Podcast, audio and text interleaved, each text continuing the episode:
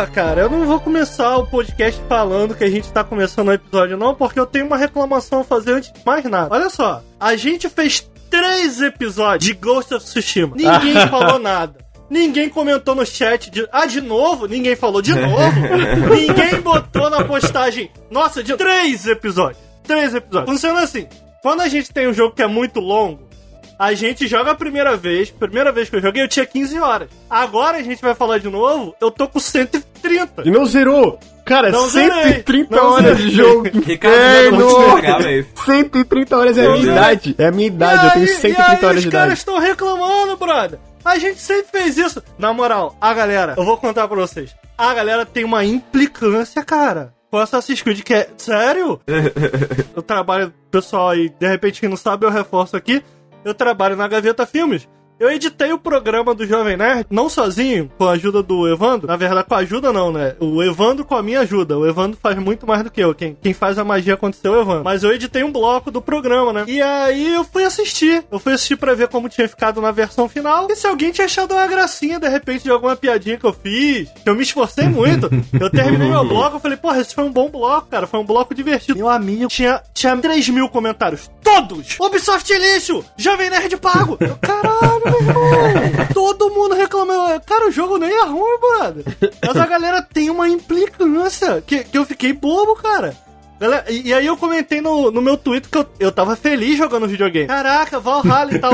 Toda postagem vi alguém. Esse jogo é um lixo! Caralho, mas eu posso ser feliz? Eu posso gostar do jogo? Não pode ser feliz. Ai, 2020, ai, Pode, que não ideia é essa? Não, não, com o jogo da Ubisoft não pode. Teve um cara que comentou, tipo assim, decepcionado que você tá gostando. Caralho, brother! Mano, mano, e tipo, na moral, o jogo é bom, cara. O jogo não é ruim, cara. Que coisa. Não, não tô aqui pra querer, querendo defender a Ubisoft, né? Tô, não, mas Então, quase gente, tô. Mas só- quase só- tô já. Mas quase Só, tô já. só pra mudar de assunto, a pauta Ih, de hoje aqui do cara. Periscópio que me chamaram é Enten.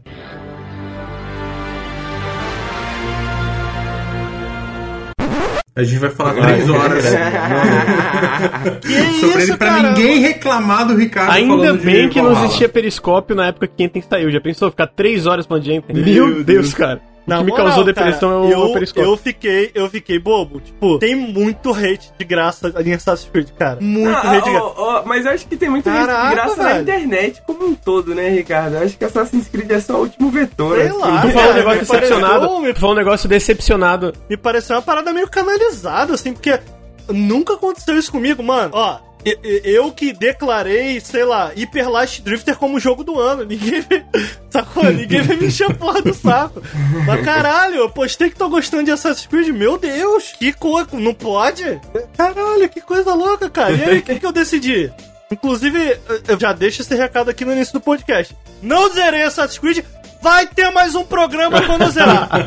quando eu zerar, e vou adicionar aqui. Nesse, nesse programa a gente vai falar de Valhalla e eu vou comparar com Odyssey, porque eu tô com 40 horas de Odyssey e vai ter um programa so- de Od- sobre Odyssey também. Ainda bem que eu tô Então, liberado cara, pra, eu vou- pra fugir vou- no primeiro bloco, mano. Se ele começar a falar muito de Valhalla, falar, falar, falar, falar. Hum, Ricardo, peraí. Eu, eu faço um contraponto com o Ricardo, porque eu, eu, eu joguei 140 horas de Odyssey Caralho. e tô com 40 horas de Valhalla. Então eu faço o contraponto. E o Henrique não faz nada, ele fica fumando. É, é Não, isso. mano, eu, eu, eu, além de fumar, quando o Lucas estiver falando de Demon Souls, eu vou ali na distribuidora comprar uma cerveja pra poder aguentar o Ricardo falando de Valhalla depois, entendeu? Acho, acho justo, Não, acho justo. Eu, eu não admito. Eu tô com a vodka aqui do lado. Mentira, eu não não. admito que vocês estão com sorte que vai sair Cyberpunk. Eu vou largar esse- todos os Assassin's Creed no meio e que se foda. então, então tem isso. Mano, semana eu não vem, vou zerar né? o Valhalla, É cara. semana que vem, né? O, o, o Cyberpunk. É, mas é, o que que acontece? Muita gente tava me perguntando no Twitter também que eu tava fazendo umas postagens de ódio, uns clipezinhos lá engraçados com umas festas e umas fotos e o pessoal me perguntando, pô, você não tá jogando Valhalla e tal?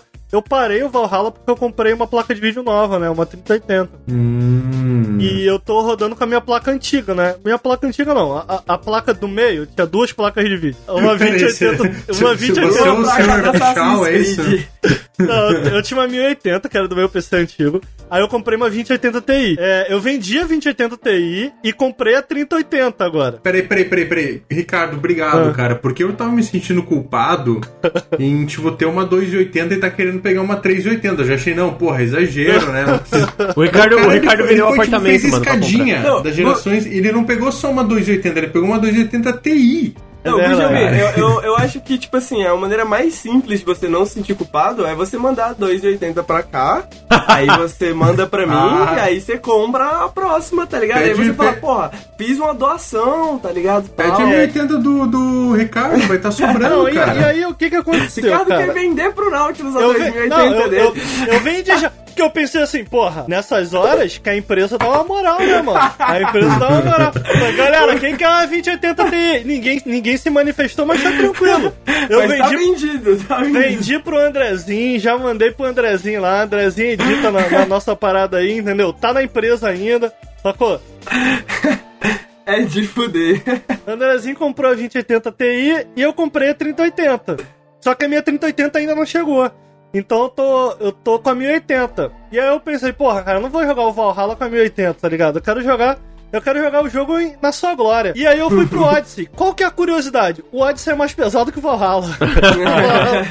o Valhalla é, É. mais leve. A, a 1080 roda de boa o Valhalla 60 Roda. FPS com tudo no máximo. De boa. O Odyssey ele tem umas travadinhas. Em defesa de Odyssey, Odyssey é um jogo mais com mais coisas na tela do que. Vai que fazer um- vai fazer Ah, um a gente tipo vai falar de Assassin's Creed mais pra frente, né? Eu ainda nem comecei o podcast. Começa, começar. Periscópio número 28 no ar. É. Essa noite aí de primeiro, primeiro periscópio do último mês do ano. Hein, Lucas? O que, que você achou dessa. Ai, cara, nem. Eu, eu prefiro não comentar sobre. Sim. Acabou o Dezembro de cara. 2020, cara. Deu... Tá acontecendo? Acabou, Meu Deus. mano. Não era, não era maio ainda, gente? Porque pra mim esse ano tá tudo igual. Acabou o ano, mano. Acabou o ano. Porra, cara, pe- pensando aqui, pô, cara, daqui a pouco vai ter que fazer o melhor do ano aí do Nautilus, né? Bem que a gente geralmente lança em janeiro.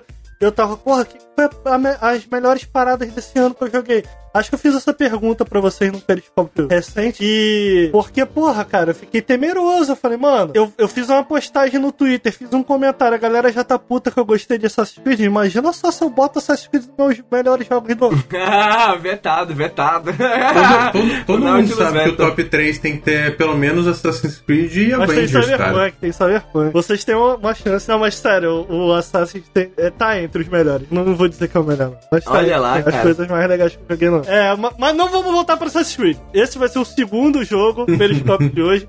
Pra quem não sabe, Periscópio é o podcast de jogos do Nautilus, né? A gente tem um podcast ah, de notícias, que é o Café com Videogames, que acontece toda segunda-feira ao vivo no .tv barra Nautilus Link, às nove e meia da manhã, nove e meia mesmo. O Lucas, ele é pontual com esse podcast aqui, que deveria começar toda nove da noite, ah, na sexta, pra quem de repente tá ouvindo a gente aí na versão podcast ou assistindo a gente no nosso canal secundário, pra onde esse podcast, videocast, sei lá, também vai, que é o Nautilus TV. A gente inventou algo novo, né? Não tem nome ainda. O que é que não tem nome, mano? O que, que você tá falando? Videocast, podcast, não sabe o que, ah, que é, sim, né? é. explícito. livecast. livecast, tem isso aí. Então fica aqui o convite pra quem de repente não tá assistindo ao vivo, vir assistir a gravação ao vivo. É muito bacana, tem muitas coisas que a gente corta. É, Nem sempre a gente corta o que a gente deveria. Então, muitas vezes, como saem certos comentários do Henrique que é, colocam a gente na justiça. É, mas tamo aí, né, Henrique? Se apresenta aí pra galera, mano. Olá, meu nome é Henrique. Uma vez o Nautilus foi ameaçado de processo por minha causa. Tudo bem, gente? Tô melhor, tipo, todo cabisbaixo, velho. Desculpa. É, Henrique ainda sem, sem Twitter, né, Henrique? Ainda sem Twitter, também fui, fui banido lá pelas minhas opiniões polêmicas. Tá certo, tá certo. É perseguição, né, gente? Chama.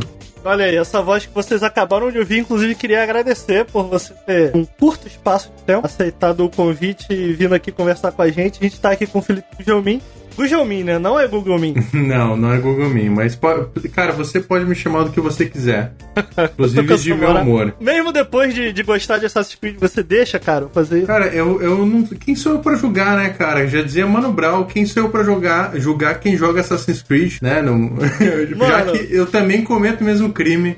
Olha aí. Então. Olha aí, se apresenta aí, comenta pra galera que tá te ouvindo, te assistindo, o que, que você faz na internet, o que, que você tá fazendo aí hoje. Putz, cara, é complicado. O que eu faço na internet é reclamar da vida e, xingar liberal, né? Acho que isso é, é meio padrão. Cara, eu, o pessoal me conhece mais, assim, já faz parece uns 5 anos que acabou, mas eu trabalhei durante muito tempo no Tecmundo e no Voxel, falando de joguinhos. Daí depois escrevi pro Adrenaline, pro pessoal do Como Infinito um pouquinho. Ah, hoje em dia eu estou na Kiris, aqueles Game Studio aqui em Porto Alegre, ah, trabalhando com o pessoal de marketing e com um pouquinho de social media, essas coisas, mas também escrevo sobre joguinhos ainda hoje no Neo Fusion, acesso neofusion.com.br. Pronto, fiz o merchan, pessoal que tá assistindo, tá contrato. O Arthur teve aqui, pô. É, Tutu, Tutuzinho Pierre, nosso líder. E é isso, gente. No momento é isso. Eu, eu também tenho um canal de lives aqui no, na Twitch, mas tá meio morto. Mas é projetos 2021 pra gente reviver isso aí. E eu encho o saco do, do Ricardo, do Henrique, do Lucas no Telegram. e acho que é isso. Acho que esse é um bom, um bom resumo. Que Eu sou o liberal que também? ele xinga, será? Porque estão falando que eu voto novo aí, Eu, né? eu- sabe o que, que eu acho? Eu acho que trabalhar e fazer live é eu, eu tento, mano. Faz mó tempão que eu tô sem fazer live. Eu adoro fazer live, assim. Mas, mas, mas eu confesso que tem dia assim que chega tipo 6 da tarde, putz, tô cansado, não, pô, vou fazer uma live, né? Uma live é daí cansativo, eu- né? Não, deu, putz, não, pô, eu- mas eu gosto, cara, é legal É conversar legal, com o é pessoal, massa pra essas coisas. caramba. Mas tem um dia que, tipo, putz, pô, tô jogando aqui, sei lá, Assassin's Creed. Eu, eu, eu, eu queria entender a história, né? Queria, queria só ver os textinhos É. aqui, ficar de boa. Daí Tem, eu tem acabo, eu jogos acabo que são jogando, em live. né, cara? Tipo, eu joguei um pouquinho do Assassin's Creed em live. É meio estranho, é meio esquisito. E, e eu tava gostando, essa é a real, eu tava gostando tanto do Valhalla, cara, que eu não queria jogar em live. Eu queria, eu queria que a minha atenção tivesse ali, tá ligado? Eu tô jogando agora o, o Odyssey. Eu, eu não sei, eu não tenho- é um jogo que não me dá vontade de fazer live, por exemplo. Pô, mas, porra, faz muito tempo que eu não faço live. Eu tô saudade de fazer live. É, é, é maneiro ficar em contato com a galera e ir progredindo, mas tem jogos e jogos, né? Quem sabe, de repente, no Cyberpunk aí. Vamos ver. É, e, e também, assim, eu, eu divido. Ah, divido o escritório aqui com a minha namorada, onde ela estuda, eu acho meio, meio vacilo eu chegar. Ou então, é, eu vou ficar aqui duas horas falando de joguinho pra galera. É, dá, você dá Sim, licença? sim, então, tá e- é, daí é meio, meio chato, Sei acho que vacilo. é, cara. Então, é. Mano, mas você não tem o que fazer, né? Você mora com ela. Tipo, é outro rolê, tá ligado? Sim. Daí você tem que resolver. Agora, quando a minha namorada vem pra cá, eu tento evitar. Eu tento evitar. Eu não fico muito fazendo live, não. Até porque, porra, uma sexta-feira, que era um dia que eu podia estar com ela, é reservado pro Nautilus. É meio escroto eu no sábado. Sacou? Depende muito. Depende de como tá a nossa rotina e tal. Mas, enfim, queria estar tendo esse problema, mano. Com esse rolê do corona, a gente ainda tem muito pouco. Cara, mais uma vez, obrigado por vir aqui, Gujami. Acho que você já veio algum outro periscópio já, né, Gujami? Periscópio, não sei, Não, não, cara. no café Já, já. acho que já, não. E já, cara. Eu, eu- eu- não sei o que, que a gente chamou aquilo. aquela, aquela última participação, mas É, não, já- teve, teve, uma, teve uma live comigo, que foi um- uma live comigo. E É, aí, não mas era um acho- periscópio, não mas era não um era um periscópio. mas eu acho que teve um periscópio antes disso Peraí, até. peraí, acho que ó, teve um ó, periscópio. tô, tô pegando. Eu participei do Posso Falar, número 2. Oh, é verdade, pode crer, o finado. Finado. Nossa, Hum, foi três, dois, três episódios que, durou esse aí. Verdade, foi incrível. É tipo, é tipo Submerso, eu comecei e lancei um episódio. Hum.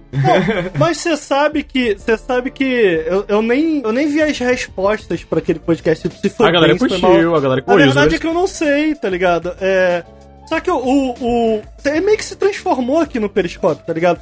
Uma, uma coisa que aconteceu, pelo menos da minha parte, que eu sinto aqui no Nautilus nos últimos meses, é que a gente foi seguindo o que a gente tava vendo que tava dando mais audiência. Esse podcast aqui, por exemplo, que a gente grava ao vivo, a princípio, ele nem era um podcast. Só que, né, a gente foi gravando aqui, a galera começou a pedir, ah, pô, faz um podcast pra assistir depois, a gente, cara, então Vamos fazer um podcast a partir disso, então a coisa fluiu de uma maneira natural. Como eu posso falar é tipo, cara, vamos criar alguma coisa? Ah, faz isso daí, vamos ver, sacou? Enfim, eu posso falar acaba se transformando um pouco aqui no O podcast é podcast. mais difícil da gente ver, né? Tipo, sei lá, duas mil pessoas escutam o podcast, mas a gente tem dois comentários. Aí a gente sabe que, tipo, pô, tem gente pra caralho que gosta do nosso podcast, né? Teve as retrospectivas de 2020 aí. Sim. Um monte de gente postando que foi um dos podcasts mais ouvidos do ano, foi Tem gente tal. ouvindo essa bagaça aqui, Henrique? Tem Sim, mesmo? mano, tem É gente mesmo? pra caralho ouvindo, isso é que me Sério surpreende. mesmo? Inclusive, Mais de engraçado, 5 o mil episódio... menos de 5 mil? Menos, Eu não né? queria te motivar não, Ricardo, mas Ah. o episódio de, o último episódio de Valhalla foi um dos nossos periscópios mais bem sucedidos. Olha aí! Em questão Olha tá aí! ligado?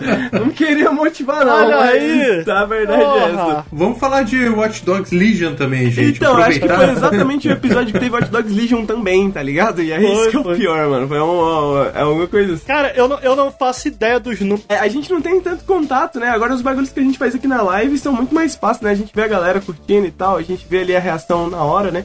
Então acho que essas paradas que a gente fez direcionadas pra Twitch pra virar podcast depois, elas acabaram, né, parecendo também mais mais viáveis, né, pra gente. É, ele foi acontecendo de uma maneira mais natural, né, cara? É, cara, é que, é que também você já tem um costume de fazer live, conversar com a galera, e isso pra ah, evoluir pra um podcast depois, em vários formatos, é, é natural, assim, né? Você tem que reaproveita e, e tem, tem, tem suas vantagens e desvantagens, assim, tipo, quando tá ao vivo, você, vocês lê um comentário, interage com a galera, e quem tá ouvindo vai ter um, um formatinho um pouquinho mais redondinho que consegue dividir as três horas entre duas lavada de louça, né? Como eu ia dizendo, Henrique, é... tem gente que assiste isso aqui então, hein? Tem gente, mano. Tem gente que assiste, tem gente que escuta. Imagino que tem gente que lava louça ou escutando Nautilus Link. Quer mandar um muito obrigado aí, ô, Henrique? Porra, muito obrigado, velho. Você aí. que tá cagando nesse momento enquanto escuta o podcast. Você que tá aí, mano, no ônibus pensando aí, porra, será que é hoje que eu pego corona?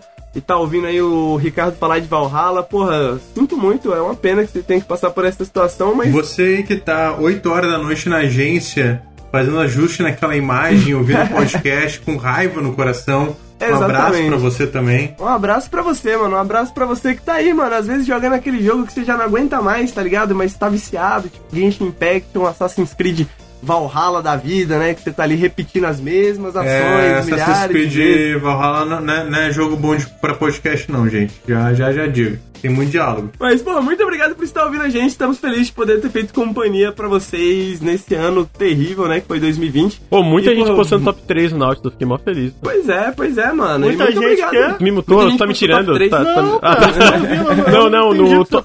o top 3 mais escutados do Spotify, eu vi uma galera postando print que o Nautilus era top 3. Legal, cara. Eu acho legal tocar nesse assunto aqui, porque eu sinceramente não acompanho, cara, os números, não sei. Tô perguntando para vocês aqui ao vivo na sinceridade, eu não sei. Eu, eu, eu fico muito feliz já com, com a repercussão, ainda que pequeno, né? Tem agora no momento aqui, pequeno, mas pra gente muito significativo, né? Tem agora aqui com a gente assistindo 215 pessoas. É, eu fico muito feliz com, aqui no Twitch que a galera sempre aparece. Tem uma coisa que acontece uma coisa curiosa que aconteceu desde que eu comecei esse podcast também.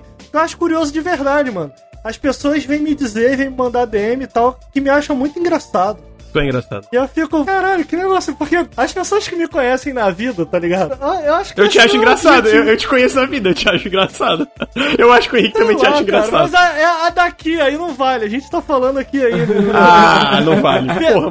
Eu fiquei um mês no mesmo teto o, contigo, o, o, é, é, eu, assim, eu acompanho bastante a reação, eu sou aquele fanático por reações, assim, né? Eu vejo muito a galera reagindo aos clipes do Ricardo, às lives do Ricardo, tanto que já falei várias vezes, assim, que eu fico olhando a live do Ricardo e falo, como é que eu faço para fingir ser tão engraçado quanto o Ricardo é, de maneira que ele faz tão natural, tá ligado? Como que eu faço uma engenharia reversa disso é. aqui, tá ligado? Porque a galera realmente reage, tipo, de formas diferentes às nossas lives, né? Tipo assim. Sim, sim. Saca? Tipo, e aí eu vejo como a galera meio que vê o Ricardo de uma certa forma, vê o Lucas de uma forma diferente, vê as minhas lives de uma forma diferente, então. Eu, no meu caso, eu só sou xingado. A pessoa vê, é pra vir, é pra, é pra vir o pessoal que nasceu, saiu do, do berço já com o controle controle e falou: Não, eu sei jogar de Souls aqui, ô Lucas. Na Tem que jogar assim, ó. Na minha, na minha, singela análise, assim, ó, e aí não é minha opinião, entendeu? É, é minha análise vem, da reação das pessoas. O Lucas é meio que aquele cachorrinho, assim, que as pessoas gostam, entendeu? Então é aquele cachorrinho que você faz é, maldade. Você é porque eu sou peixe. É porque eu sou peixe. Tá é, sou... é, é, um peixe, mano. Total, é isso. Mano, não tem a menor condição de.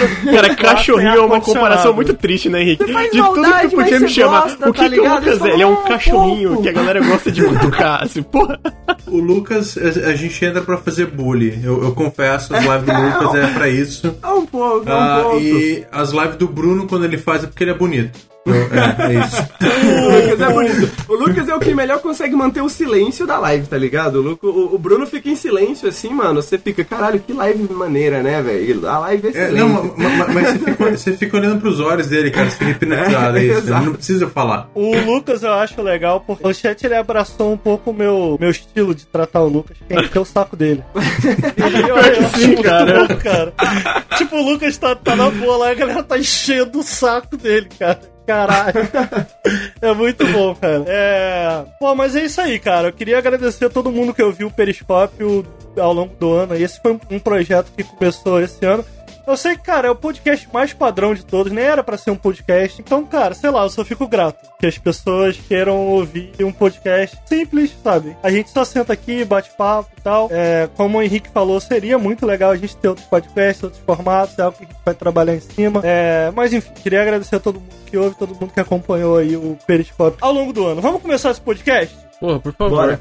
É, a gente Peraí, tava peraí, falando... isso, isso aqui foi só a pr- a pré-intro? Como assim? É, É É, é assim. É A sempre pré- A pré-intro é sempre uma hora, brother. E você não viu nada, mano. Você não viu Eu, nada. é, é, eu, eu, eu diria até que eu imagino que tenha pessoas que só escutam a intro, velho. Depois que a falar vocês falaram- Vai embora, tá ligado?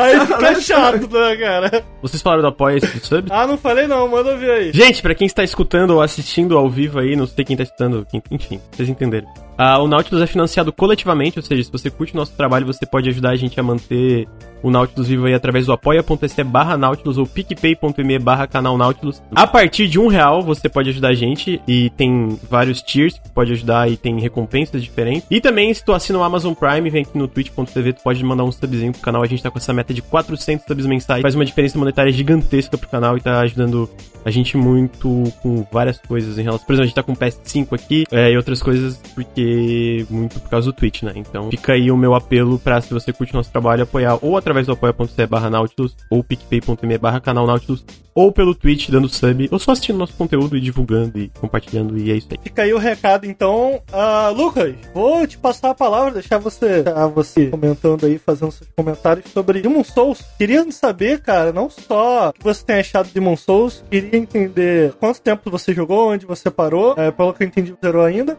Mas antes disso, nova geração aí, tá gostando do PS5, cara? Você Bastante. só jogou Demon Souls? Não, eu, eu joguei bastante do Sackboy. Eu joguei uma parte do Astros Playroom também, né? Que é aquele meio que tech demo pra mostrar Você jogou o. Sackboy no PS4 também? Joguei o Sackboy no PS4. Muito mais bonito? Ah, tipo, Cara, ele é mais bonito, tem mais detalhes, eu sinto que ele é mais. é, eu, imag- eu não, eu não vi nenhum vídeo sobre, né? E o meu monitor não, não suporta 4K, mas eu imagino que ele tem uma resolução maior, porque ele é mais limpo o visual, assim, né? Mais nítido e tal, não tem. É, não é tão, às vezes, borrado como às vezes era no PS4. Mas sim, bem parecido, sabe? Tipo, no caso do Sackboy, eu sei que o Miles Morales tem Ray Tracing, não cheguei a testar ainda, o Miles Morales, o Homem-Aranha no PS5. Ah, então não sei, mas eu acho que o mais impressionante pra mim até agora foi o Demon Soul. Mas, assim, muito bonito, muito bonito o Demon Soul, especialmente porque roda 60 FPS, né?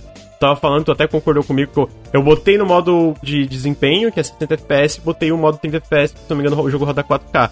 Cara, o jogo é mais bonito a 60 FPS. Não é só muito melhor de jogar, ele é mais bonito, Cara, cara. é curioso isso, porque eu, eu tava concordando contigo ali também, porque eu tava comentando esse caso da minha placa de vídeo, eu fui jogar o, o Odyssey, e a placa de vídeo, né, sem ser a nova que ainda não chegou pra mim, 1080, ela tem algumas quedas, sabe? Me incomoda um pouco queda. Tipo, quando Travada, fica assim, né? 45, 60, Sei, sei. falei, porra, cara, acho que eu vou travar 30. Acho que eu vou botar 4K e travar 30. Ah, e a 1080 aguenta. 4K 30 FPS no Odyssey de boa. Mas, porra, cara, eu, eu não sei, cara. Eu falei, cara, tá, tá estranho. A, a Parece 30 que roda FPS. menos, né, cara? Parece que tá. Parece que é. é- Mano, o- quando eu mudei o Demon Souls pra testar, parece que o jogo roda em câmera lenta, velho. Parece que é Pô, câmera cara, lenta, eu não cara. consegui, cara. E, e eu admito que é um. é um- na, na falta de uma palavra melhor, é meio que um privilégio, né? A gente tá no PC, a gente tá acostumado a jogar tudo a 60. Fazia muito tempo que eu não jogava um jogo a 30 FPS. E eu botei o, o Assassin's a 30 e, cara, eu não consegui. Eu voltei, eu diminui um pouco a sombra.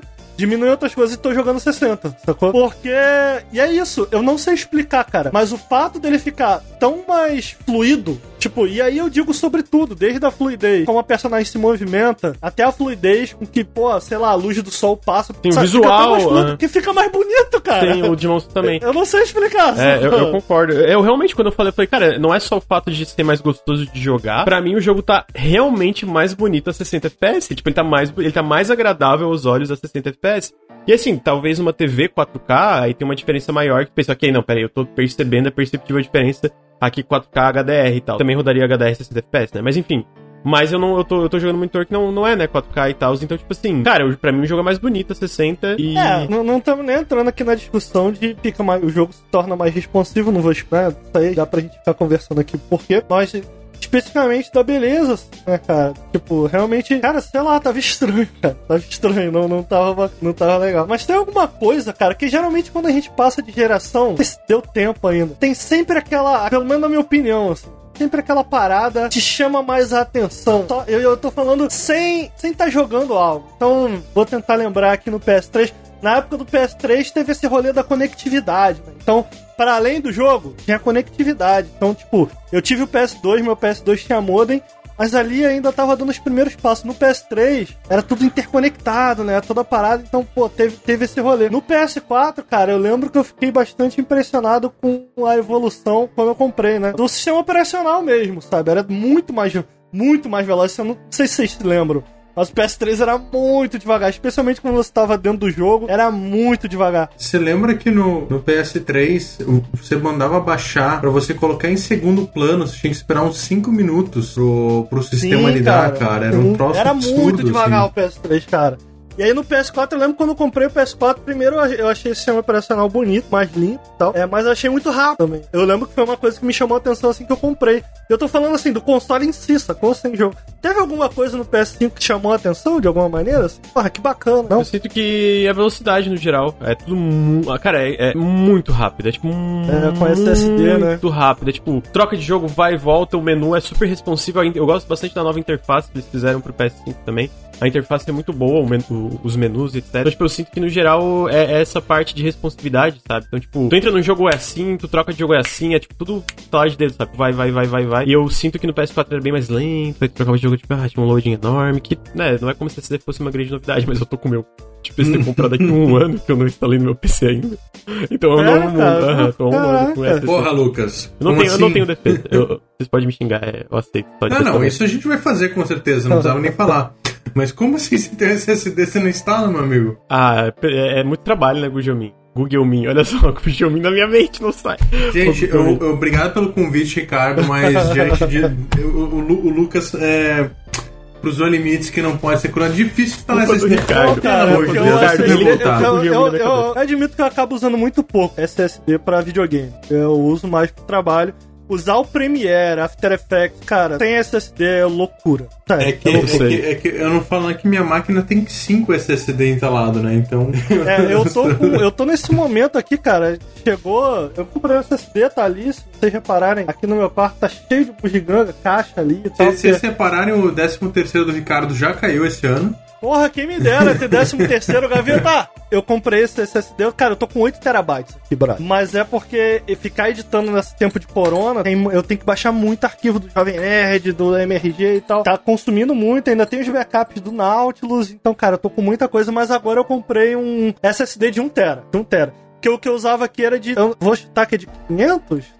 Nem de 500, é de 250, cara, o que eu tenho aqui. Então eu acabava não colocando muito jogo. Agora eu vou colocar jogo de novo. Voltar a usar mais em jogo. Mas isso do load no PS5 realmente ficou muito da hora, cara. Muito, especialmente jogos como o próprio Demon Souls, que tem loads bem longos e tal. Eu tava vendo. Eu tô jogando Assassin's Creed sem SSD. E no início, especialmente, se você botar o jogo no mais difícil, você vai morrer bastante. E porra, que loading longo, cara, sem SSD. E eu tava vendo no PS5 e tipo, tu morre e reaparece. Então, porra, muito da hora. Isso me faz lembrar do. Tá aí. Eu tô, eu tô comentando uma coisa que, tipo, ficou marcado pra mim. Uma coisa que ficou marcado pra mim no PS3 foi. Eu lembro que eu comprei meu PS3 junto. Foi meu segundo jogo da vida original comprado. Comprei junto com Metal Gear Solid 4. E você, antes de jogar Metal Gear Solid 4, eu achei a coisa mais divina do mundo ficar observando a tela de load enquanto ele instalava o jogo. Até então a gente não tinha isso, mas no PS3 Sim. o pessoal aí que jogou Metal Gear Solid 4 vai lembrar, ele instalava capítulo a capítulo. Cada novo capítulo ele Incrível, instalava mano. e Uma tela de instalação Keep mágica. waiting, huh? Muito bom, cara. Muito bom. Mas tá gostando do PS5 então, de maneira Tô, geral, tô. controle. Ô, um puta console. O DualSense eu já falei, eu tenho uma opinião um pouco polêmica, que ele é um controle muito legal, as funcionalidades dele são muito legais, mas nossa, nossa, eu tava tipo, esperando que eu ia pegar o controle e ia curar todos os males da minha vida, assim. E, e, assim, ele é legal, especialmente no Asus Playroom, que eu acho que é o, o que realmente impressiona ali. E a- o design dele, eu acho que melhorou, ele, ele tá mais parrudinho, né? Então eu sinto que ele é bem mais, ah, é, ergonomicamente é mais confortável de usar e tal. Eu acho que é o melhor controle que a Sony já fez. Só que a parte do Rumble e do, do- do- dos gatilhos, cara, tá aí, né? O controle treme, porra. ele treme de formas Ó, diferentes ó. aí, é legal, mas nossa, gente, Ó, o calma. Lucas Nintendista vai falar daqui a pouco que o- os dos Joy-Con são melhores. Nossa, o Joy-Con é uma bosta. Bosta, controle ruim eu, caralho. eu, eu acho, eu acho bacana, cara. Eu Não, mas é, é, é muito não bacana. usei ainda. Não é usei muito ainda. bacana, é muito Mas legal. Eu, só- eu só achei exagerado. pequenos passos, tá ligado? Aham. Eu lembro que quando o emote trouxe o som, né, no emote, cara, na, na prática, faz muito pouca diferença. Mas, cara, é muito legal. Eu, eu acho, pelo menos. Eu fico feliz. O DualShock, eu não, imagino que o DualShock 5 também, do PS5 também, mas o do PS4 tem também o som é, acoplado ali e tal. Eu, eu acho que, eu, eu gosto dessas pequenas evoluções, assim, eu acho. Não, mas é, é legal. E eu espero que vire padrão. O- o- o- eu, eu falei isso, eu tava falando com o Nelson hoje cedo. Tipo, o controle é muito legal. Tipo, porra, especialmente no nosso Play 1, tem umas paradas, tipo, quando tá andando na madeira, ele vibra de um jeito. Quando tu tá andando na grama, ele é outro, sabe? Tipo, pra tentar passar a textura do que tá ali no jogo e tal. E tem uma parte no, no Sackboy, a Big Adventure, que tava tocando uma música e o controle tava com uma batida, tipo, como se estivesse seguindo a música, entendeu? No, no- na vibração do controle. Eu achei isso muito legal. Então, Legal. tipo assim, eu só esperava um pouco mais pelo que a galera tava falando. Basicamente isso, sabe? Eu esperava um pouco mais. Porque a galera falou, cara, tu só vai entender quando tu pegar na mão. Eu fiquei, mano, é legal, mas. É, tem, tem- desculpa, tem outras coisas que eu diria, mas é, é um, um podcast PG-13. A PG-13. é, então, É tipo, tipo, assim. é tipo essa cerveja aqui que eu fui comprar, Lucas. Lá o cara anunciou lá, porra, 5 reais gelada. Cheguei em casa não tá tão gelada assim, cara. É cerveja, tá gostosa, mas não É, tão gelada exatamente. quanto. eu- Mas o controle é muito bom. O controle é muito bom, de, de fato, e eu espero que, tipo, padronize essa parada de Rumble. Tem Só alguma um coisa no Demon Souls diferente no controle? Cara, eu ou não, percebi. Se tem, eu não percebi. Eu realmente não, não notei. Falando sobre Demon Souls,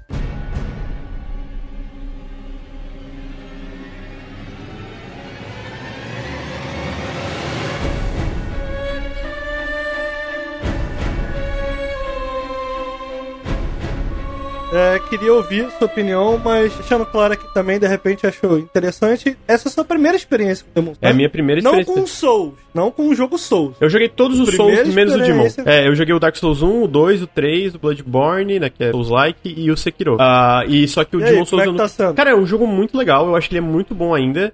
Mas, assim, eu acho que ele deve ter sido uma parada muito marcante. Eu lembro que tu pegou ele mesmo da, de, Hong- é, uma, de Hong Kong na época, né? Na época. Aham. E eu acho que, pô, ele deve ter sido uma parada incrível, né? Só que eu não consigo entender. Eu falei assim lá, eu falei, cara, esse jogo tá muito legal. Ele tem uns chefes muito da hora. Agora, eu não consigo entender, talvez até o final eu consiga, até quando eu zerar. Eu tô perto do final. Falta só uma área, a área do, do tipo a Blight Town lá do jogo, que, que eu não lembro o nome, e falta eu avançar em boletário. O resto eu já fiz tudo.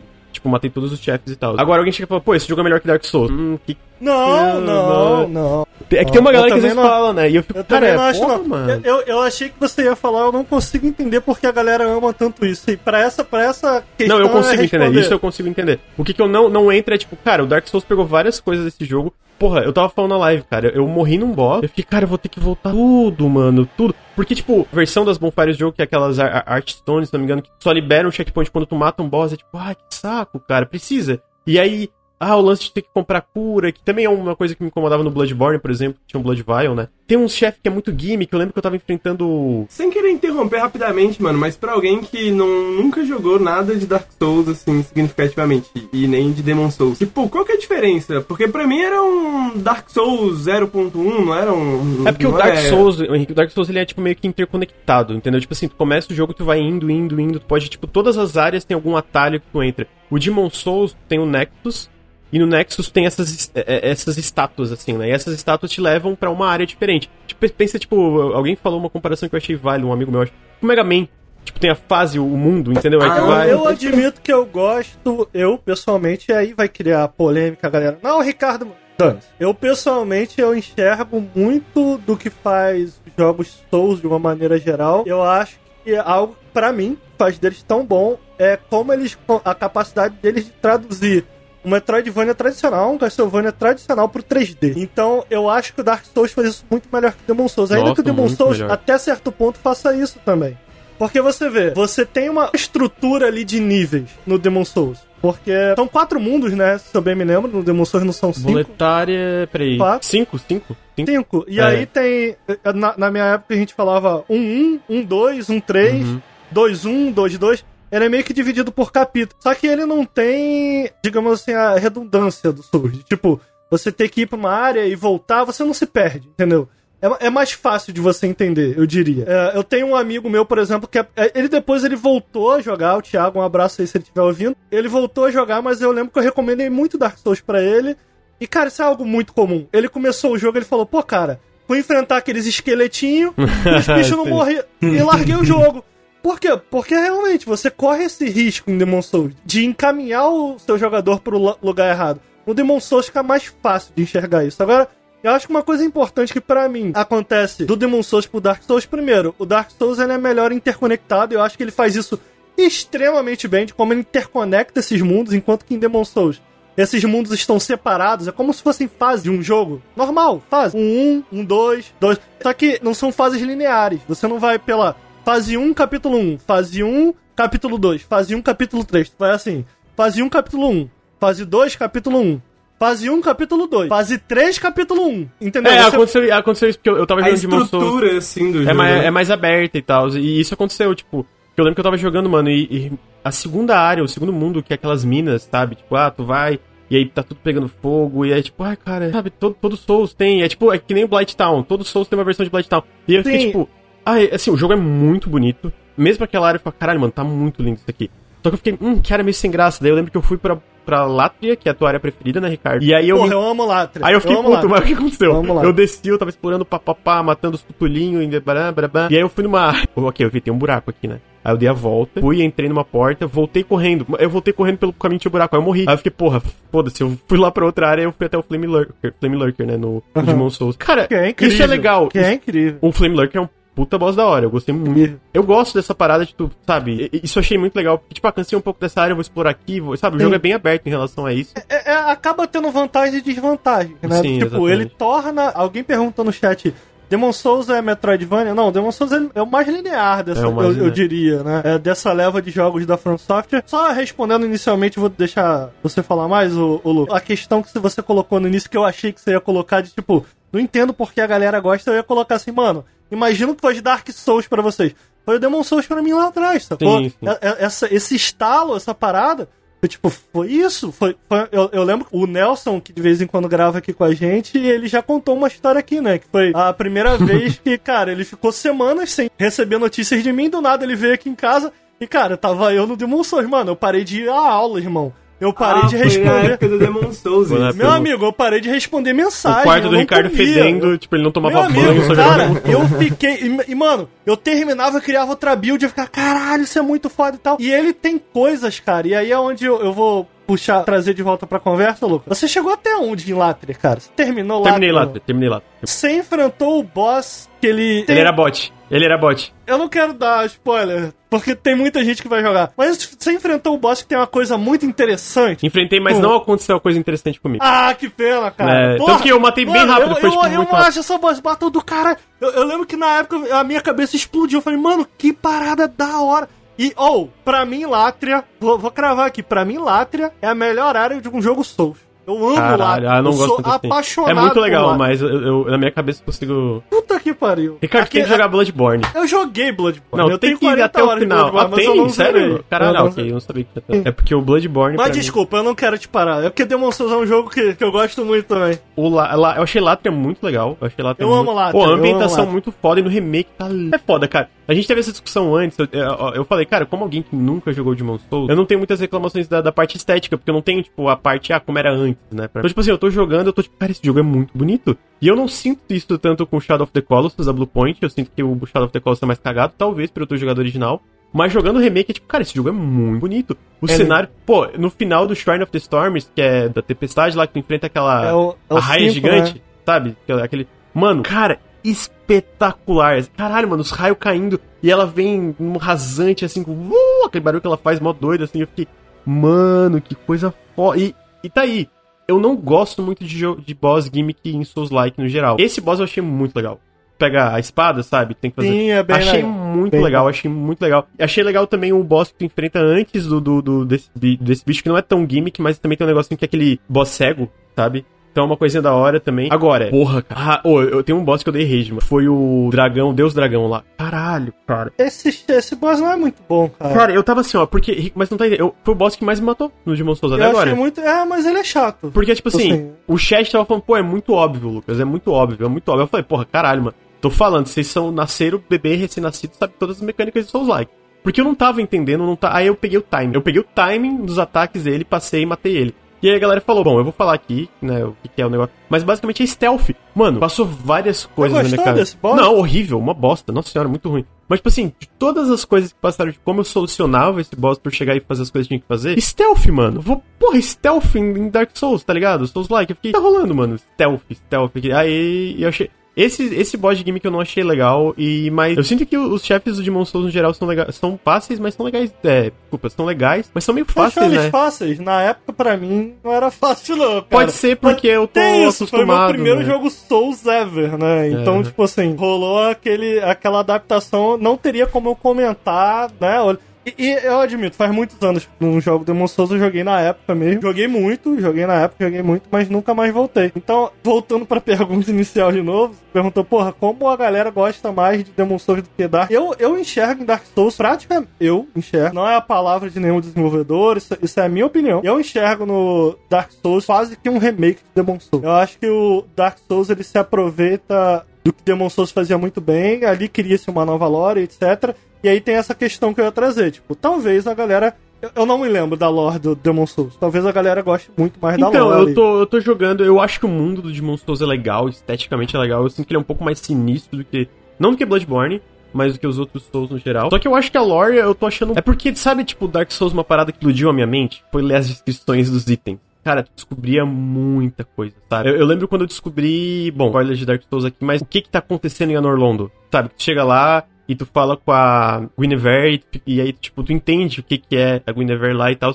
E eu fiquei, caralho, mano, que doido, cara. E se eu fizer isso aqui, tal, tal, tal? E tu descobria muito por causa da descrição dos itens. E eu, eu sinto que o Demon Souls não tem tanto isso de descobrir através da, da descrição dos itens. Eu sinto que ele é um pouco mais. Ele, ele tem um pouco menos de coisa pra contar. Eu- e aí pode ser porque eu não zerei ainda, pode ser porque eu não explorei o bastante. Mas eu sinto que o Dark Souls foi um pouco mais natural e, tipo, lendo as coisas, tu vai descobrindo coisa pra caralho da história, coisa legal. E o Demons um pouco menos. Então, tipo, eu tô gostando muito da estética, da ambientação em si, mas a história não tá me prendendo tanto, assim, sabe? É, pra ser sincero, eu não me lembro de nenhum jogo Souls e na minha primeira zerada a história me pegou. É muito difícil você conseguir entender tudo sem você ter, na minha opinião, claro, sem você já ter experimentado todo, sacou? Uhum. Pra, pra mim é tipo assim, eu experimentei o todo. Cara, eu tenho uma noção do que ele tá querendo dizer. Mas- mas- Agora eu vou rejogar pra entender, pra tentar entender. Essa mas o que eu digo aqui não é nem é entender. como eu experimento. Tipo, é porque não é nem entender. Mas eu lembro que na primeira jogada de Dark Souls eu tava muito mais investido em querer entender. Aham. O, Dar- o Demon Souls eu não Aham. quero muito entender. Eu tô tipo, ah, tá bom, Entendi, né? Entendeu? É entendi. isso que eu quero. Eu acho que pra mim o Dark Souls, tipo, despertou muito mais a minha curiosidade em relação, porra, o que que tá acontecendo aqui? Especialmente porque um amigo meu me deu uma dica. Ele falou, cara, tá meio perdido, tenta ler a descrição dos itens. Ele falou,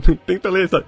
Aí eu li eu fiquei, what? Porque, tipo, geralmente jogos, tu pega, sei lá, a descrição de itens de Skyrim, ou é uma espada rosa, sei lá, alguma coisa assim, sabe? Ou, ou é um escudo vermelho. Então, tipo assim, o, é, é- é- e, isso, e no- eu sinto que no, no Souls, no geral, especialmente no Dark Souls 1 e no Bloodborne também, é muito importante pra tu entender tudo, tu ler a descrição dos itens, né? E eu, e eu sinto que eles fazem um bom trabalho em fazer tu querer ler a descrição dos itens e, e entender melhor. No Demon Souls eu não sinto tanto isso, né? Sim, tá, vamos voltar um pouco, vamos organizar um pouco a parada aqui. Porque o que eu tô achando interessante dessas suas impressões é que, enquanto eu assistia você jogando, Lucas, eu, eu- algumas coisas que eu reparei primeiro. É muito estranho ver, eu até comentei isso, é muito estranho ver um jogo da série Souls sem o Jank, tá ligado? tipo, é, o personagem, pra quem jogou o Demon Souls original, vai lembrar que quando os personagens falavam, eles sequer mexiam a boca, tá ligado? Na real, você via com muita dificuldade o rosto deles. Então, nesse remake, pelo que eu assisti de novo, eu não joguei, eu assisti o Lucas jogando. Personagens, nossa, o lip sync é perfeito e tal. As animações são muito fluídas, cara. E ah, ainda que eu goste das animações dos jogos da série Souls, esse Jank, essa é, meio travadinha, sabe? As transições de animações meio estranhas e tal. É muito estranho ver um jogo da série Souls, pelo menos a, a pressão que passa com um valor de produção mais. Talvez a gente tenha aí o, o exemplo do Sekiro, pô, já é um jogo bem fluido em termos de animações e tal, mas pra mim foi estranho reparar isso. Aí onde eu tô querendo chegar é, tipo, pra mim, o que eu mais fiz foi. Até porque eu não tava jogando também, né? Mas o que me chamou mais atenção foi mais essa parte visual da coisa, né? Por eu já ter jogado o original e também porque a maioria do que eu vi ali, cara, me parecia Demon Souls, assim, não me parecia ter muitas diferenças em termos de mecânica, não. E aí essa é pergunta que eu queria passar pra você. Não necessariamente de você comparar, mas tendo jogado outros jogos da série Souls, mecanicamente, você acha que ele tá atrás de alguma coisa? Você sente falta de alguma coisa? Ou não, cara? Cara, é tranquilo, é tão bom quanto outros jogos da série Souls, ainda é responsivo. Eu tô achando uma maravilhoso de jogar assim. Eu, eu, eu sinto que ele é um pouco mais truncado. Talvez se pegar jogar Dark Souls 3, ou jogar Bloodborne, ou jogar Sekiro, eles são mais rápidos, um pouco mais. A palavra não é dinâmico, mas eles são mais rápidos no geral, são um pouco mais fluidos, né? E eu sinto que o, o Demon Souls é um pouco mais lento, é um pouco mais, tipo. Não, o remake tu vê que eles fazem umas coisas para ficar um pouco mais fluido, mas ele é um pouco mais truncado, assim, a forma que o personagem se move, não de uma forma negativa aqui, ele só é mais lento no geral. Agora, assim, pior, eu não acho necessariamente pior. Eu gosto até hoje, pega o Dark Souls 1, né? Eu gosto muito do gameplay dele. Ele, ele é mais lento, mas ainda é uma coisa que eu acho que é muito boa. E eu sinto que é uma coisa que é, tá ali no Demon Souls ainda, jogando, eu tô tipo, cara, isso aqui tá. Mano, dá o parry, sabe? Dá o, o R-Post, o nome, né? eu acho que é, né? E, fa e fazer as paradas, cara, ainda é uma sensação, tipo, não é à toa que isso virou uma parada tão popular, sabe? Não, e as animações estão iradas, as, Então. as animações Porra, novas aquela de, da, da Uchigatana que eu dou, que ela- ele, ele ainda dá uma giradinha na espada pra limpar o sangue. Eu, rapaz. muito maneiras as animações. E, e, pelo que eu vi, tem uma diferença, não sei se você consegue confirmar, mas tem uma diferença entre o crítico de frente, o de trás e tal. Ele faz umas animações diferentes. Faz, faz ó. quando ele, ele dá o backstab é diferente, quando ele vai na frente é diferente, inclusive quando tá com two-handed também, tipo, quando tá com a Uchigatana segurando com as duas mãos ou com uma mão só, a animação de- dessas coisas, ah, especialmente do backstab. Mas eu tô, tô achando maravilhoso de jogar. Eu, eu sinto, cara, que ele, ele tem vários probleminhas, né? Eu sinto que tem uns chefes, Ah. falei, são chefes ruins.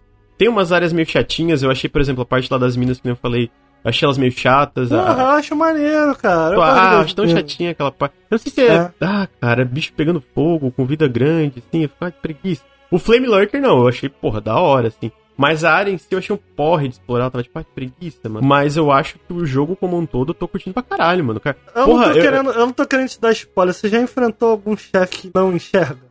Sim, eu, eu falei. é, ele é o antes da, da raia grandona lá do Eu teu. achei esse chefe muito da hora. Eu achei animal. Esse chefe eu achei incrível, cara. Caralho, eu, le- eu lembro que foi quando esse jogo clicou assim de uma maneira irreversível pra mim, Uhum. esse chefe. Porque o lance de. Né, ele não enxerga, e você pode usar isso a seu favor, tá ligado? Uhum. Cara, pra mim clicou esse e o chefe de Látria. ah, eu, eu acho que ele é o último chefe de Látria. É o último chefe de lá. Esse o chefe de Látria, eu acho assim, uma parada. Cara, e eles nunca mais reproduziram algo, pelo menos similar, assim. É, eles né? podiam. Eu, eu ia falar. eu- eu- o, o- esse cara, o, o último boss da parte de Fern of the Storms, o próprio último chefe de Latria, são gimmicks legais, sabe? São São boss de legais, São é. boss gimmicks de, Aham. tipo, de ter uma mecânicazinha diferenciada legal. Tipo, por exemplo, pega o, o último lá do, do Fern of the Storms, é, que é aquele da espada que tem que jogar lá no ar e tal, né? A, a- a parada. É fácil. Mas, cara, é muito legal. Mesmo sendo fácil, é muito irado, assim. Toda batalha, sabe? E, e, porra, o visual. E quando tu dá a espadada e vai aquela, tipo, porra, aquele negócio na direção do boss. Caralho, que foda, mano. E eu, eu, eu, eu vendo isso de Hunter, eu falo, mano, eu entendo quando, tipo, foi evoluindo. Dark Souls 1, o, o 2 a gente não fala aqui, né? Dark Souls 3, Bloodborne. A galera, pô, isso aqui era legal, eles podiam arriscar um pouco mais, né? Porque o Dark Souls 1 tem um boss lá de, de gimmick, sei lá, tu pega o Badge of Chaos, que é uma bosta. O pior é do nível. Não é pior que o Dragon God. O Dragon God é muito ruim, mano. O God Dragon, tá? mano, muito ruim. Eu achei esse boss muito ruim. Mas esses boss que fazem uma gimmick legal, eu achei que, porra, podiam investir nisso, né? Tipo, fazer umas paradas ainda mais diferenciadas do que simplesmente largar, assim, né? Tipo, não, não, vamos, vamos fazer só combate. Ah, Não é como se o combate fosse ruim, né? Não vou falar aqui que, porra, uma, uma, uma boss fight, tipo, sei lá, o último do Dark Souls 1, sabe? Do, do Gwyn e tal, porra, é, é, é, é sem graça? Não, é animal, é Uhum. animal. Só que, É, porra. eu gosto muito de Látria, cara. Primeiro, vamos lá, uma das coisas que me fez apaixonar por. E aí eu- a gente entra em outra coisa que eu queria falar contigo. Uma das coisas que me fez apaixonar na época por Demon Souls, eu já contei isso aqui algumas vezes, mas foi. Eu acho que eu consegui enxergar pela primeira vez em movimento em um jogo algo similar ao que eu via quando eu lia os livros de regras ali do D&D, né? aham. E você via as imagens que tinham a- ao longo do livro e tal. Então eu sempre gostei muito, da- não só da animação, mas essa sensação de perigo, sabe? Foi, foi um do- uma das razões pela qual eu dei back, né? Na época do. Aquele roguelike, como é que é o nome dele? De invadir dungeon e tal. Darkest Dungeon. Dark Dungeon, sim. Foi um dos motivos que eu apoiei o Darkest Dungeon. O, o conceito do Darkest Dungeon era um pouco esse, né? Tipo, cara, se as dungeons, dungeons fosse essa parada que faz as pessoas ficarem loucas de tanto medo e tal. E sempre foi assim que eu imaginei, sempre foi assim que eu mestrei minhas campanhas de D&D. Não necessariamente com a loucura envolvida, mas com a ideia de, cara, você tá entrando num lugar perigoso, mano. É uma caverna. Entra numa caverna na vida real. é uma parada que tu fica com o cucu na mão, tá ligado? Então, o Demon Souls, ele trouxe isso. E o que eu gosto de Latria, eu acho que é o que melhor se aproveita disso. Mano, primeiro, você não pode correr ali dentro, senão tu cai num buraco, É, irmão, e tu aham. morre. Foi isso que aconteceu comigo, inclusive, que eu, eu, eu fui pra outra área. e os inimigos são maneiros, cara. Tem aqueles inimigos que meio que te agarram e tal, que eles ficam com aquele sino. Então, porra, mano, tu não tá vendo direito o que tá à tua frente. Fica aquele sino tocando, tu só tá ouvindo. Então, muitas vezes tu usa daquele sino que, porra, cara, eu não sei pra onde eu tenho que ir. Cara, o inimigo, que é o cara que tá com medo, ele tá te dando uma dica de áudio de para onde você não foi, certo? Porque se ele tá vivo, você não foi para lá. Então ele tem essa questão de você ter que ir andando lento, devagar. Ele tem essa questão, ele é propositalmente tudo é muito labiríntico ali. Então você tem que tentar se recordar, sabe? Tentar entender cara, daqui, aqui puxa pra cá, aqui puxa pra lá. E eu gosto muito do último boss dessa área. Então, por isso eu acho que essa área é tão boa, porque ela te. Depois de você passar tanto tempo em áreas mais abertas, em áreas mais lineares, etc., de repente você é jogado no meio do jogo, num momento em que o jogo sabe que você tá um pouco mais preparado, porque você já passou por coisas bastante complicadas. Eu acho que ele é o desafio definitivo, na minha opinião. É o desafio definitivo de Demon Souls, assim. E passar por aquilo ali, vencer aquele desafio foi uma parada muito especial para mim. E eu gosto muito de como ele se aproveita. Eu já, eu já repeti isso algumas vezes aqui em live, mas eu repito de novo.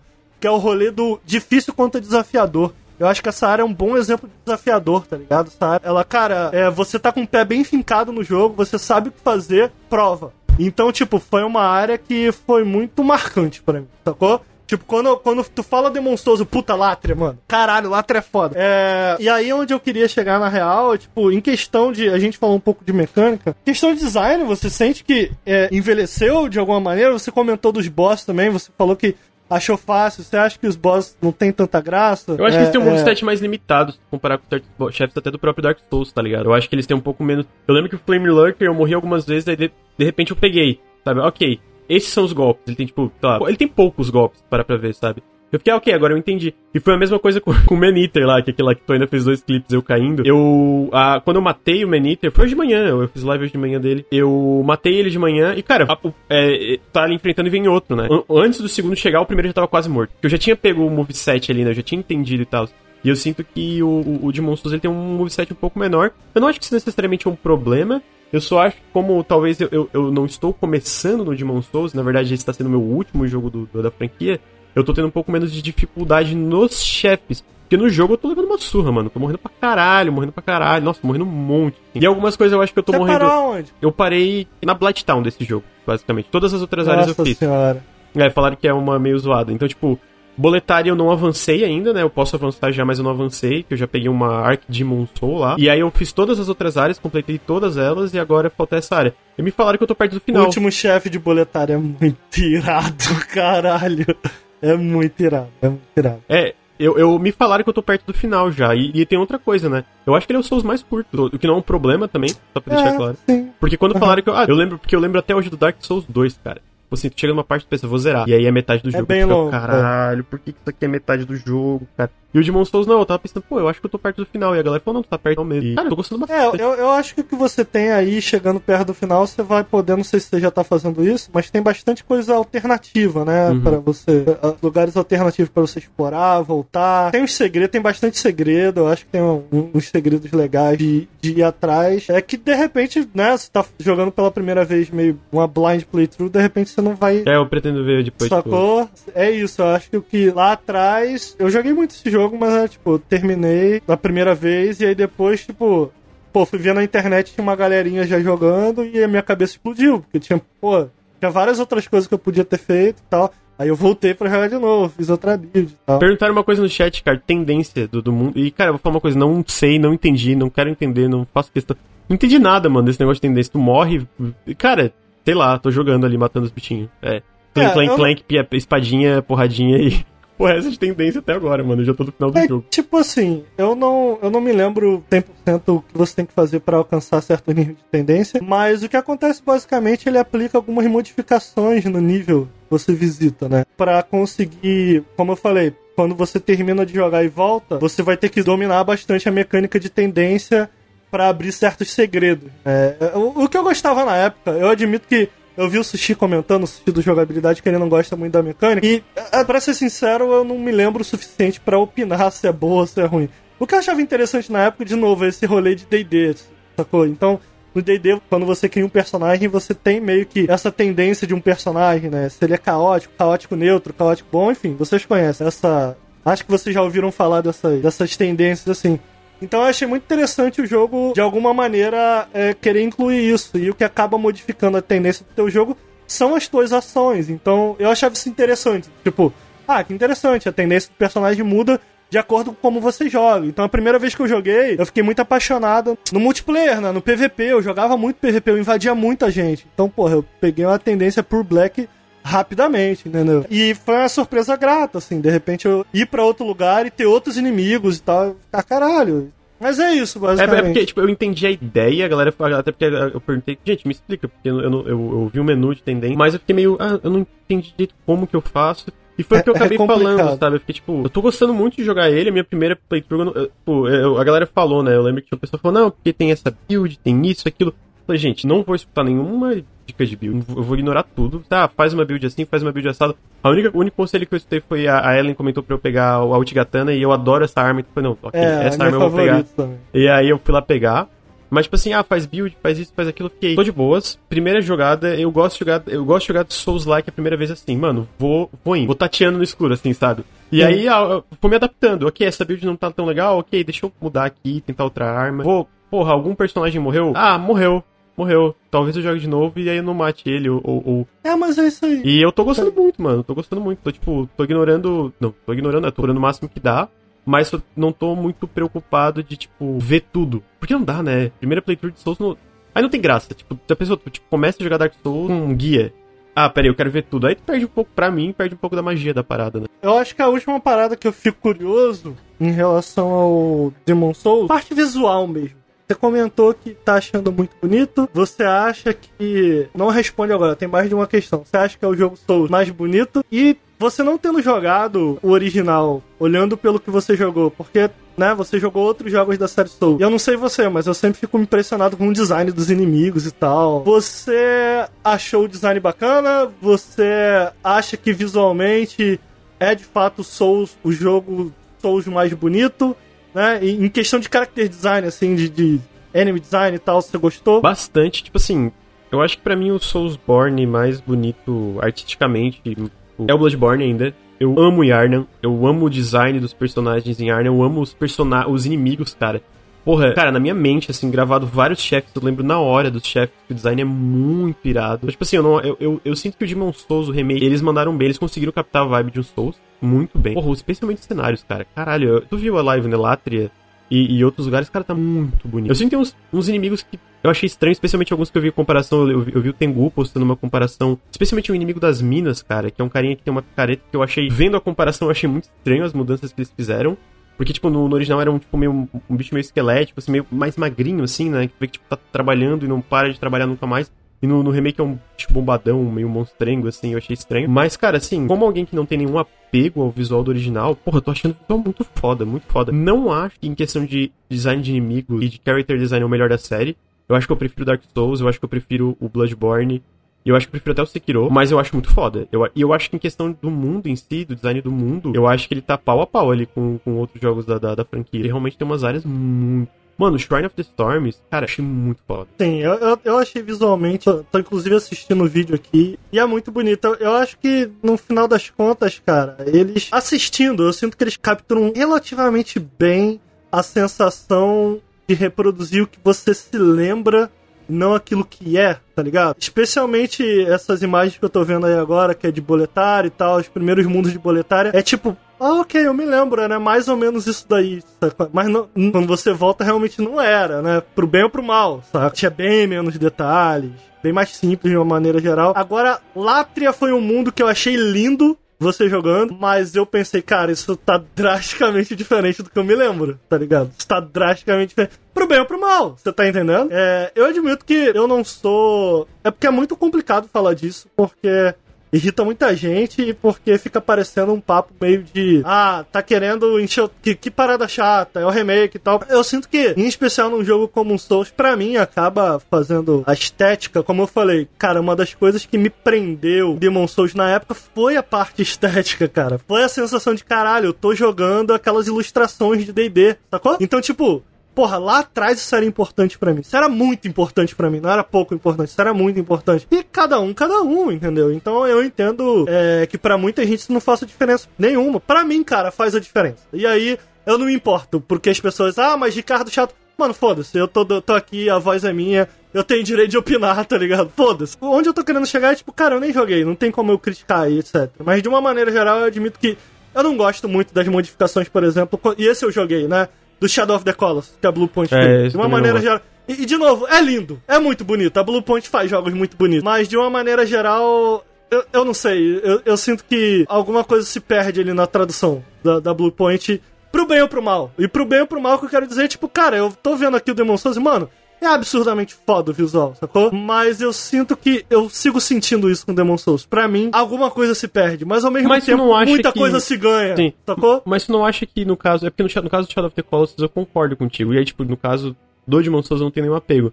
Mas não acha que eles acertaram mais do que erraram nesse remake? Eu, eu jogando. Não sei, eu não joguei, Ah, é tá verdade. ligado? Não, por Não vídeo, sei. por vídeo, por live, eu tenho impressão. Porque eu jogando, eu sinto, cara, que eles É acertaram mista, muita coisa. entendeu? É mista. É positivo em muitos sentidos, mas é muito positivo em muitos sentidos. Cara, o jogo tá extremamente bonito. E, e, tipo, vendo você enfrentar os gárgulas assim, eu, eu fiquei impressionado. Falei, cara, que da hora. Ainda que isso não seja a Latra que eu me lembre, porra, que da hora, tá ligado? E, e é isso que a, que a galera não entende. Quando fala isso, parece que tá fazendo uma crítica irrevogável, entendeu? Não, tipo, eu tô fazendo um comentário, sacou? É, porra, eu eu, quando pegar o PS5, vai ser o primeiro jogo que eu vou jogar, entendeu? Agora, de novo, só do que eu vi, entendeu? Eu vi as áreas do deserto. As áreas do deserto foram uma que as modificações que, que eu vi ali eu achei muito positivas. Ah, eu acho que eu fiquei mais misto em Látria quando eu vi você jogando. Porque, cara, Látria era muito escuro, cara. Pro bem, de novo, pro bem ou pro mal. Látria era muito escuro, era muito sombrio. E agora eles, eles tacaram mais umas paradas verdes, tem a lua iluminando bastante e tal. Ficou muito maneiro, do jeito deles, entendeu? Mas eu, eu sinto que alguma coisa se perde ao mesmo tempo. Não é o mesmo jogo, é isso que eu tô querendo dizer. Tipo, não é o mesmo Demon Souls, na minha opinião. Não, não é o mesmo Demon Souls, é o Demon Souls deles. O que eu respeito, entendeu? E eu quero jogar esse Demon Souls. Enfim, é, é, é- foi isso que eu senti, assim, é, vendo você jogar. É, pessoalmente, como eu não tenho apego à Latria original e tal, eu tô achando muito impressionante. Cara, tá aí, Demon Souls. Você acha que tem alguma coisa que ficou faltando que você queria comentar, de repente? Acho que não, acho que eu, no geral, não zerei ainda. Eu pretendo trazer ele de volta quando eu zerar pra dar as impressões finais, assim, mas baita Vai jogão. jogar PVP ou não? Só tá seguindo. Eu pretendo. Invadiu alguém? Não, não invadi, mas eu, eu gosto, tipo, a primeira vez, focar na parte, tipo, eu quero zerar, sabe? Tanto que eu tô jogando geralmente como. Como sou, né? Sem o corpo do personagem pra não invadir e tal. Mas eu quero fazer um pouco do PVP também. Mas tô Nossa, cara, baita, baita jogaço, cara. Na época que eu joguei todo esse conceito de invasão e, e poder. e- Se eu bem me lembro, me recorda isso. né? Não, não lembro se você tá explorando isso, mas também me lembro o Demon Souls era é bem punitivo se você morre, tipo, tua vida diminui pra caralho. Uhum. E aí, se tu fosse ajudar alguém, tu recobrava o teu corpo. Cara, eu brinquei muito com isso. Eu terminava uma área, eu gostava de terminar a área sozinha. Ah, e aí eu ia pro co-op, caso eu tivesse morrido. E, mano, quando alguém invadia, eu. eu yes! Me invadiu, vambora, irmão, vamos cair na porrada. Cara, eu amava invadir, eu amava ser invadido. Eu fiquei, passei muitas horas invadindo e tal. Cara, invadir é muito legal, mano. Invade um pouco depois, cara. É muito Vou- fazer, vou fazer. É eu quero ver se eu consigo tentar assumir o lugar do, do, do- daquele. Nossa, invadir em Latra é genial, mano. Invadir em Latra é maneiro, cara, porque tu pode zoar o cara, do tipo, fazer ele cair num buraco. Tu pode, tem muito lugar pra tu se esconder, pegar ele na surpresa. Tem lugares legais pra você fazer um mano a mano, do tipo, cara, sou eu e tu.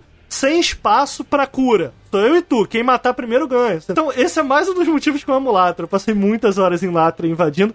E tem o boss no final, que se você invadir, tem aquele gimmick e tal. Então, pô, invadir em Latra é muito maneiro. Invade depois, mano. É muito divertido. Apesar de que é o, é o multiplayer mais desequilibrado da série. É muito desequilibrado. Tem, tem armas que são muito desequilibradas e tal, mas eu, eu passei muita. Não sei se eles melhoraram, se eles acertaram, mas eu passei muito tempo invadindo. Eu, eu gosto muito disso. É, eu nunca fui muito cara do PVP, mas eu vou, vou, vou testar. Vocês jogaram Demon Souls, Henrique? Gugelmin? Gugelmin? Nunca joguei nada Não, do cara. Souls, fora algumas horas de Sekiro. A minha, minha experiência com Demon Souls é, é invicta, porque eu joguei só o comecinho da primeira fase, daí eu cheguei, fiz uma volta, abri um portãozinho, falei, é, tô, tô de boa, cara, jogo Souls me deixa muito tenso, eu não consigo me divertir. Eu, não, porque todo mundo, cara, é que Souls... Uma- bosta que é você, tipo, jogar Souls hoje em dia ah, é porque tem, criou todo esse mito, né? Que, tipo, ah, um jogo difícil, um jogo que, porra, qualquer passo ali vai te, vai te ferrar. E assim, conversando com o pessoal que joga mais, eu sei que isso não é necessariamente verdade. Não é um jogo que ele tá ali pra te trollar. Só que, tipo, o meu subconsciente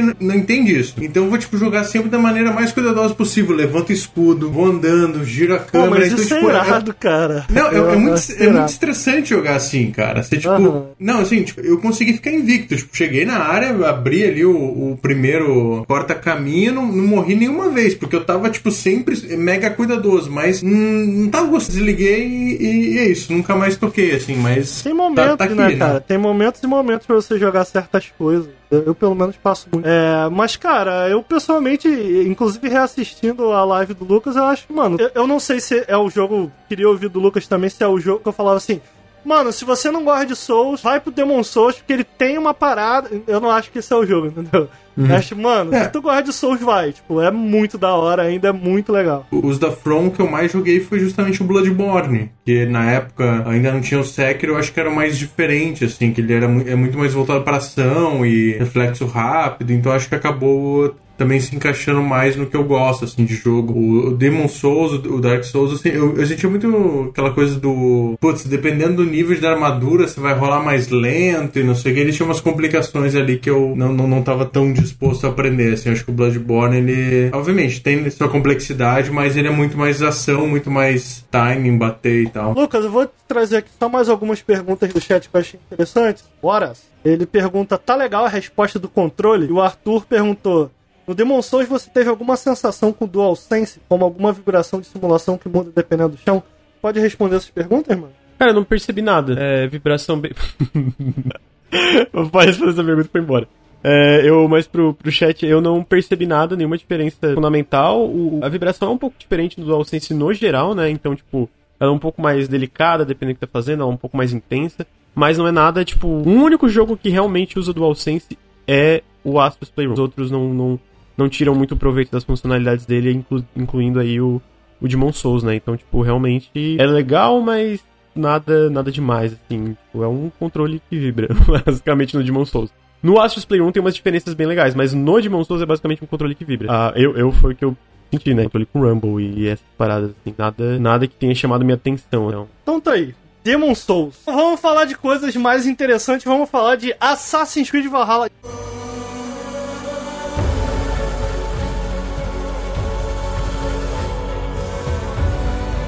Isso mesmo. Então, Ah, gente, tá. eu po- posso começar falando de Assassin's Creed Valhalla? Até Fala, um comentário aí, assim antes da live.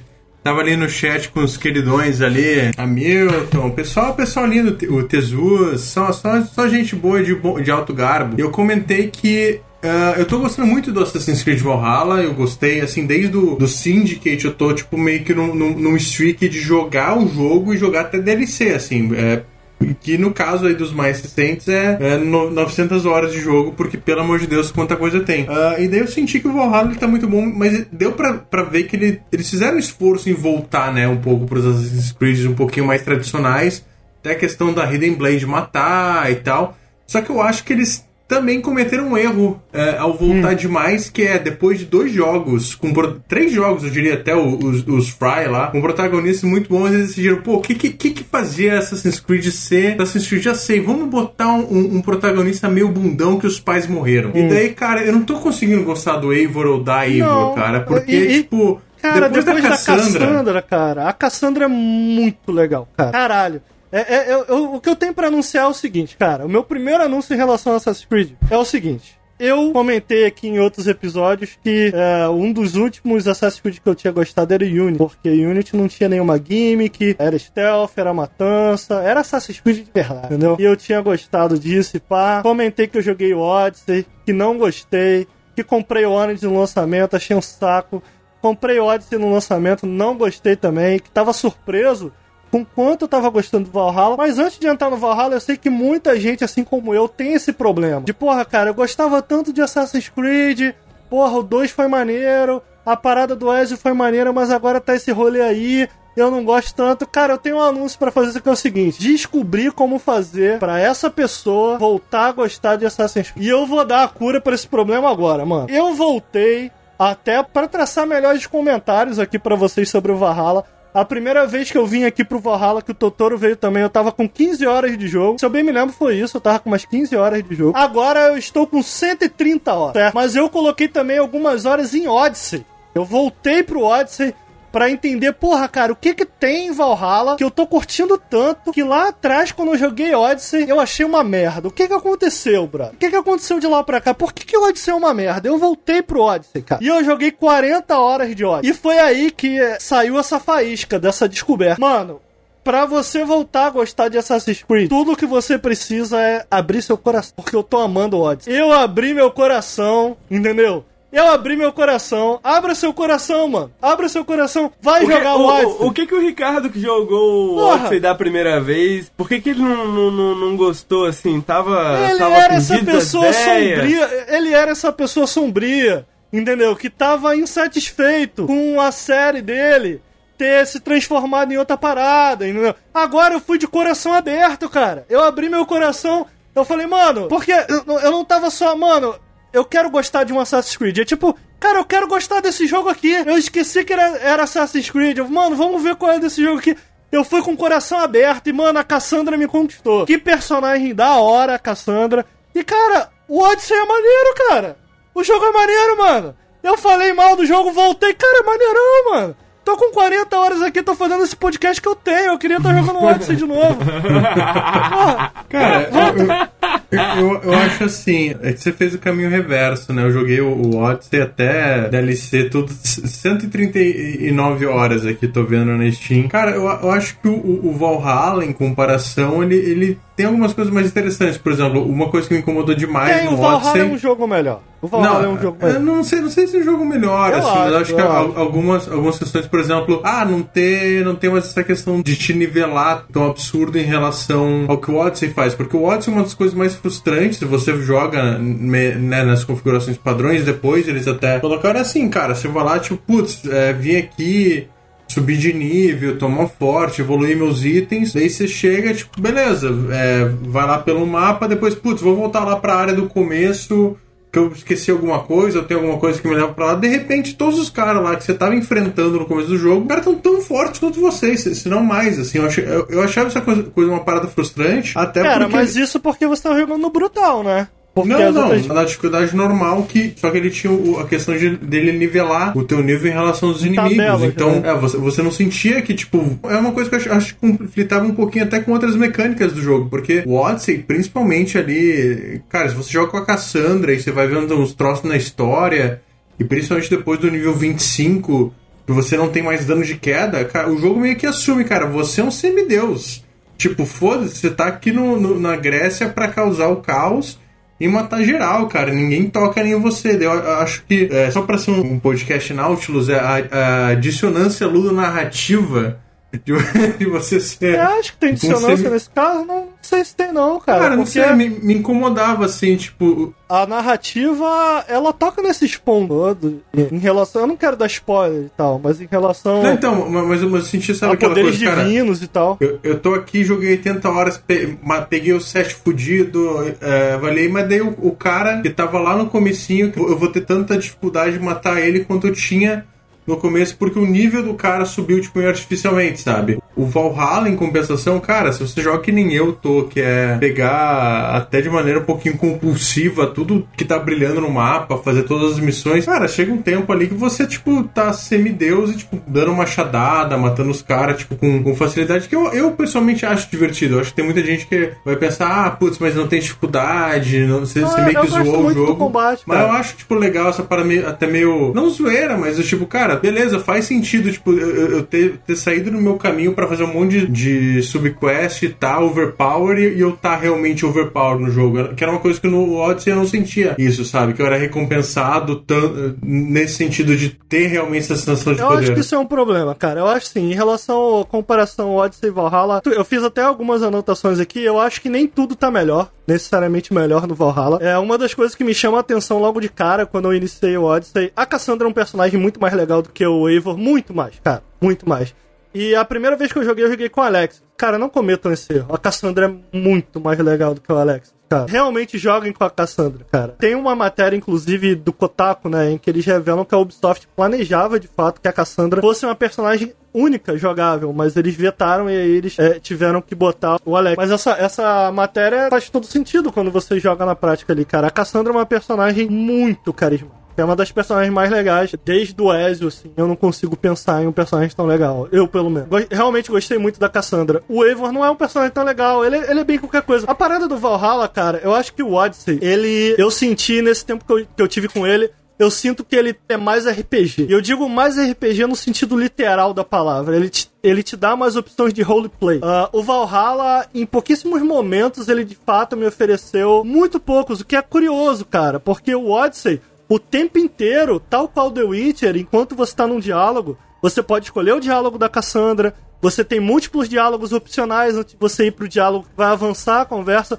Cara, o Valhalla raramente tem isso, sacou? O Valhalla, ele é até mais simples até do que o, acho que o próprio Origins. simples. Assim, Bem mais o- simples. o, É, não, desculpa, eu queria que você comentasse isso também, Gujelmin, mas pô, já assisti alguns vídeos do, do Odyssey, né? E agora eu tava assistindo umas, umas lives do Valhalla. E o Odyssey, porra, tem toda aquela parada e tal. Eu gosto muito do cenário verão, etc. É, você acha que o Valhalla tem o mesmo senso de aventura, assim, que o, que o Odyssey? Eu acho que não, porque, cara, embora essa questão do mapa seja maior, que eu acho, eu acho uma grande besteira, eu acho que tipo, todo jogo, não, o maior mapa da série, não sei o que, cara, chega uma hora, cara, não quero saber do tamanho, mas eu acho que justamente por, por- por ele é maior, só que ele, ele trabalha uma região muito mais específica, né? Ele tem ali o comecinho na, acho que é Noruega ou Dinamarca, alguma coisa assim.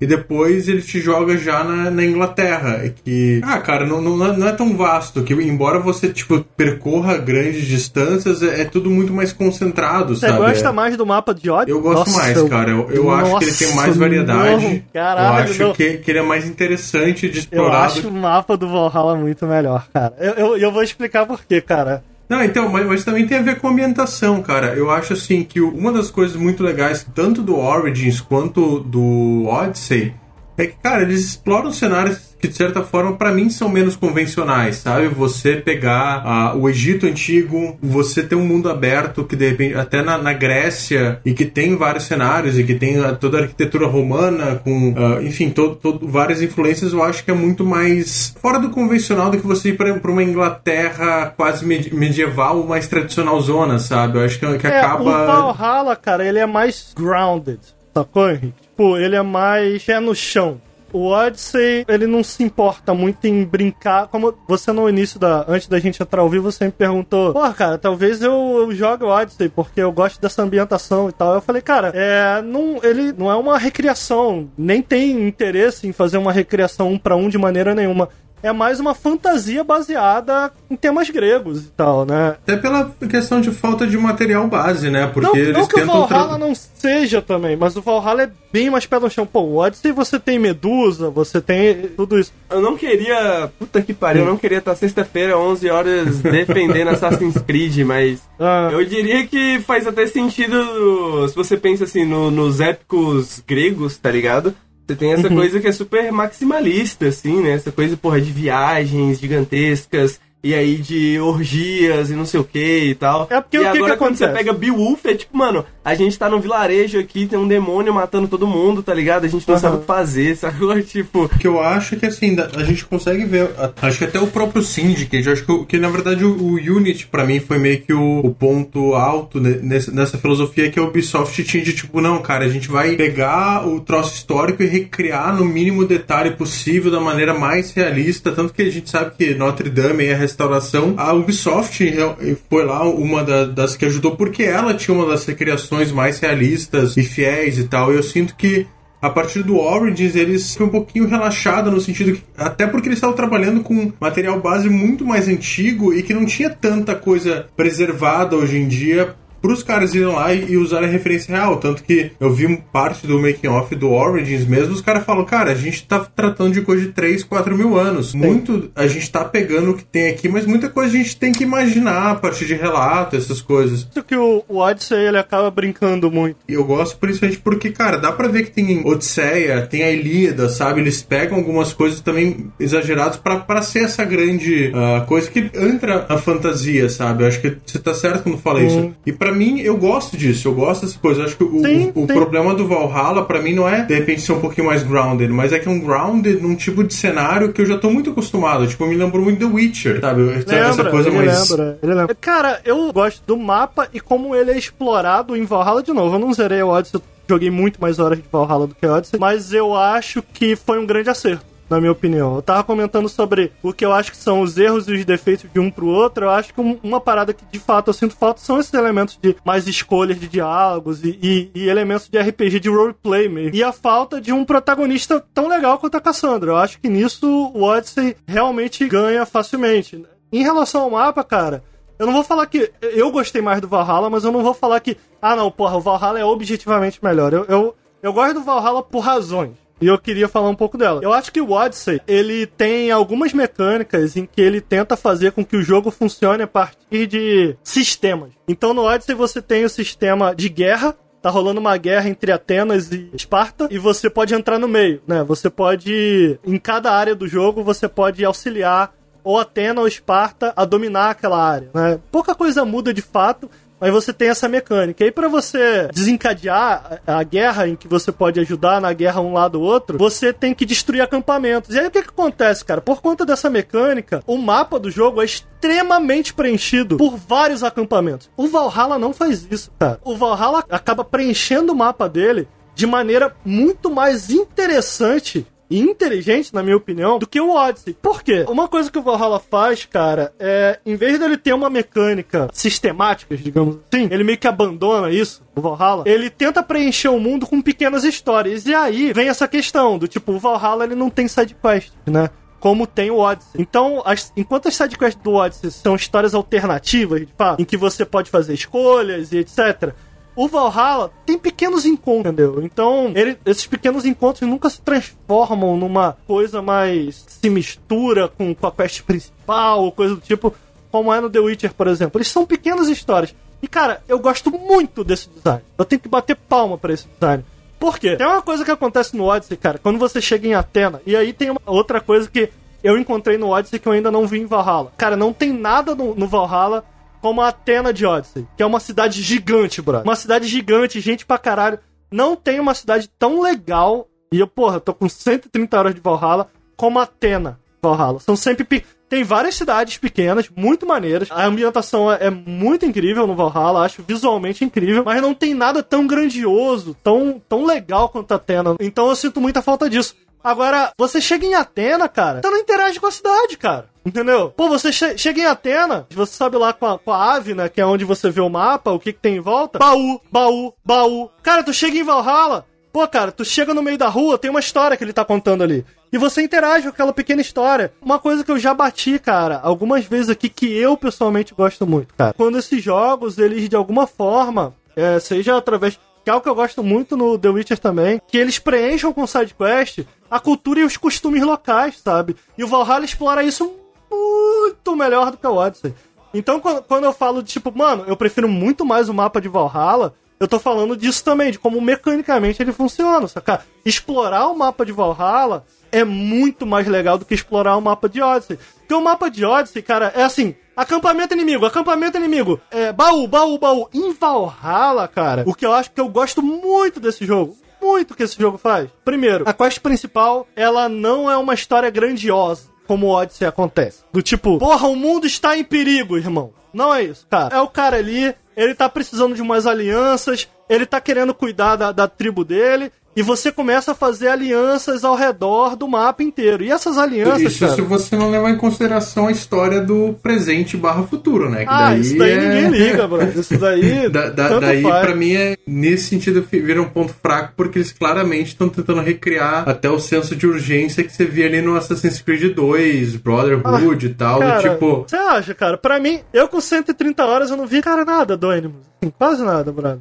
Até porque eu vi que é uma coisa muito opcional, tipo, você tem que ativamente sair do Animus pra você realmente acompanhar essa história, mas tá, eu concordo com, contigo, cara, eu acho que essa parte deles, eu não diria que eles abandonaram o Side Quest, porque assim, dentro dessas historinhas você ainda consegue ver ah, meio que certas... São muito ah, mais simples do que a de Odyssey. Então, são não, não, as assim, side me- quests do Valhalla. algumas estruturas meio clássicas, né? Que você veria uma side quest, tipo, ah, vai ali, uh, busca um item, carrega, não sei o que, ou vai e coleta tantos elementos.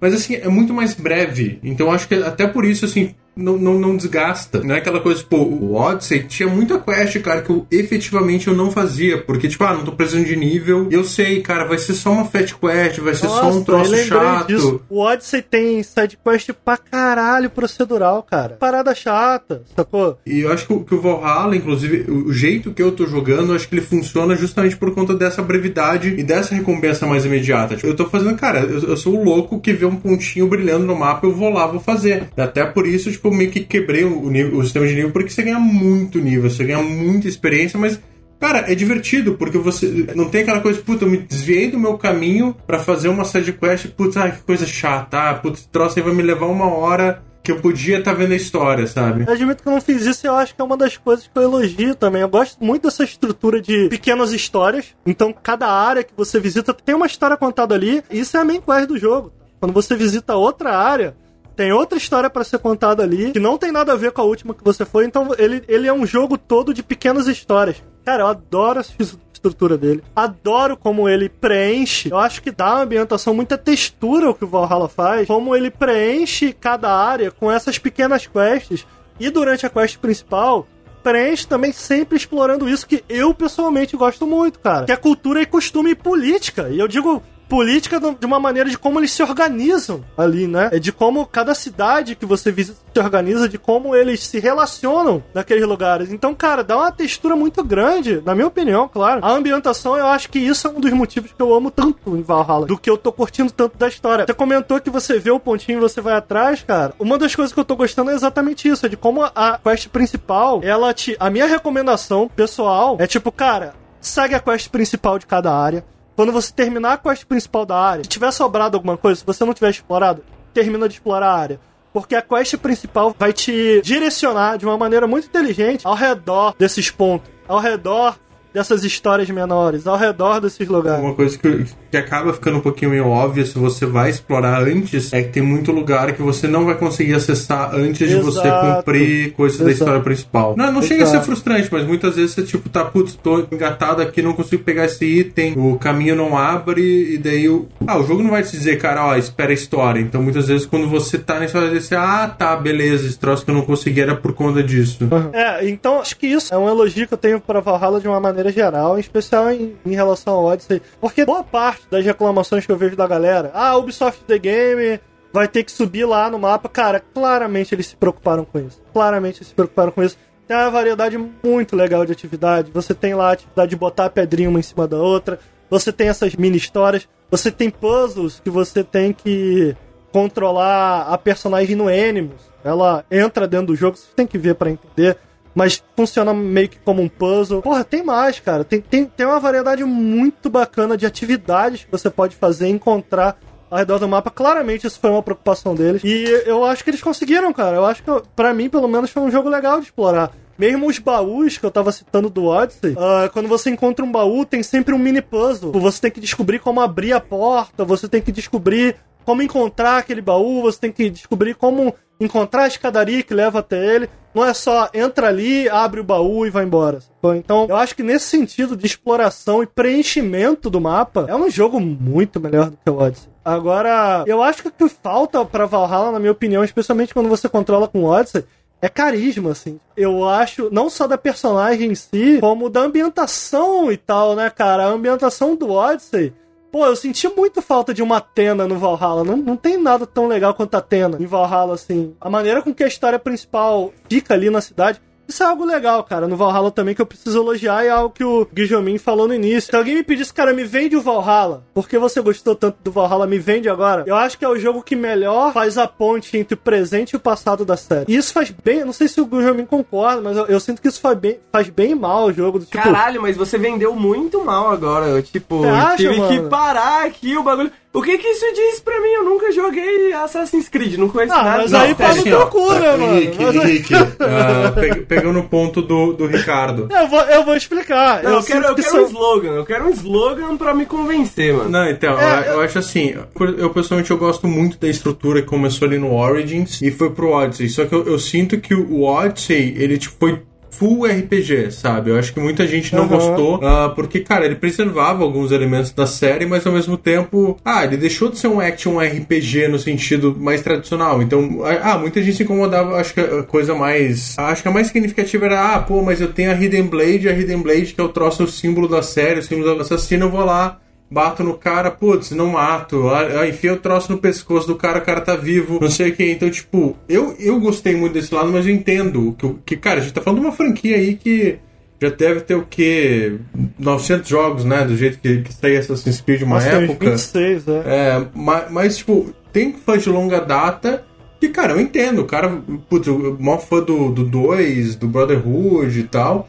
Cara, ele vai pra esses novos. É um, é um jogo bem diferente. Eu, eu consigo ver a ligação, mas. Eu entendo, eu acho que o Valhalla, em certo sentido, ele tipo, tá, beleza. Essa estrutura nova tá funcionando, mas o que, que a gente pode pegar do passado que funcionava e que tinha seu valor e que a gente acabou deixando pelo caminho e que não necessariamente a gente precisava ter feito isso. Mas quais Acho são que é essas nesse coisas, assim? Tipo, é isso que eu queria entender. Tipo, como porta de entrada, assim, pra alguém que nunca jogou nada da série, assim, tipo, o que que... O que que eu vou ter, assim, que os outros não tinham, ou... Assassinato e stealth social, basicamente. É, por exemplo, a, a, por, por bastante isso essa questão do assassinato, assim, é, não é um jogo que, que eu sinto que, assim como o Origin, em certa medida, e muito mais o Odyssey, era aquela coisa, tá, putz, eu, eu, quero, eu quero jogar aqui no stealth, tipo, não quero combate, mas, cara, eu sou muito bom no stealth, eu quero poder matar os caras. E foda, dane-se nível, eu não quero ficar sabendo de grindar, não quero saber de nível de poder. Cara, você é viável você, tipo, ir pra uma área muito acima do teu nível, você jogar no stealth e você matar as pessoas. E ser recompensado pela sua, a tua habilidade em conseguir usar o stealth de maneira eficiente, sabe? Que é uma coisa que tinha se perdido no Assassin's Creed. Não, o Odyssey não tinha nem a Hidden Blade. O, o, o conceito do, do Assassin's Creed ele nasce meio como essa ideia de stealth social, né? De você se, se misturar no meio das massas. De você assassinar um personagem na frente dos olhos nus ali de todas as pessoas vendo e ninguém nem perceber, irmão. Tu passou a faca no cara. Então eles trazem isso de volta, eles trazem. Cara, é meio louco isso, porque, como tá dizendo, são duas fantasias muito diferentes: a de Viking e a de um assassino silencioso, sacou? Então eu nem sei se isso faz bem ao jogo, mas está lá. Pro final, da metade pra frente do Valhalla, cara, ele.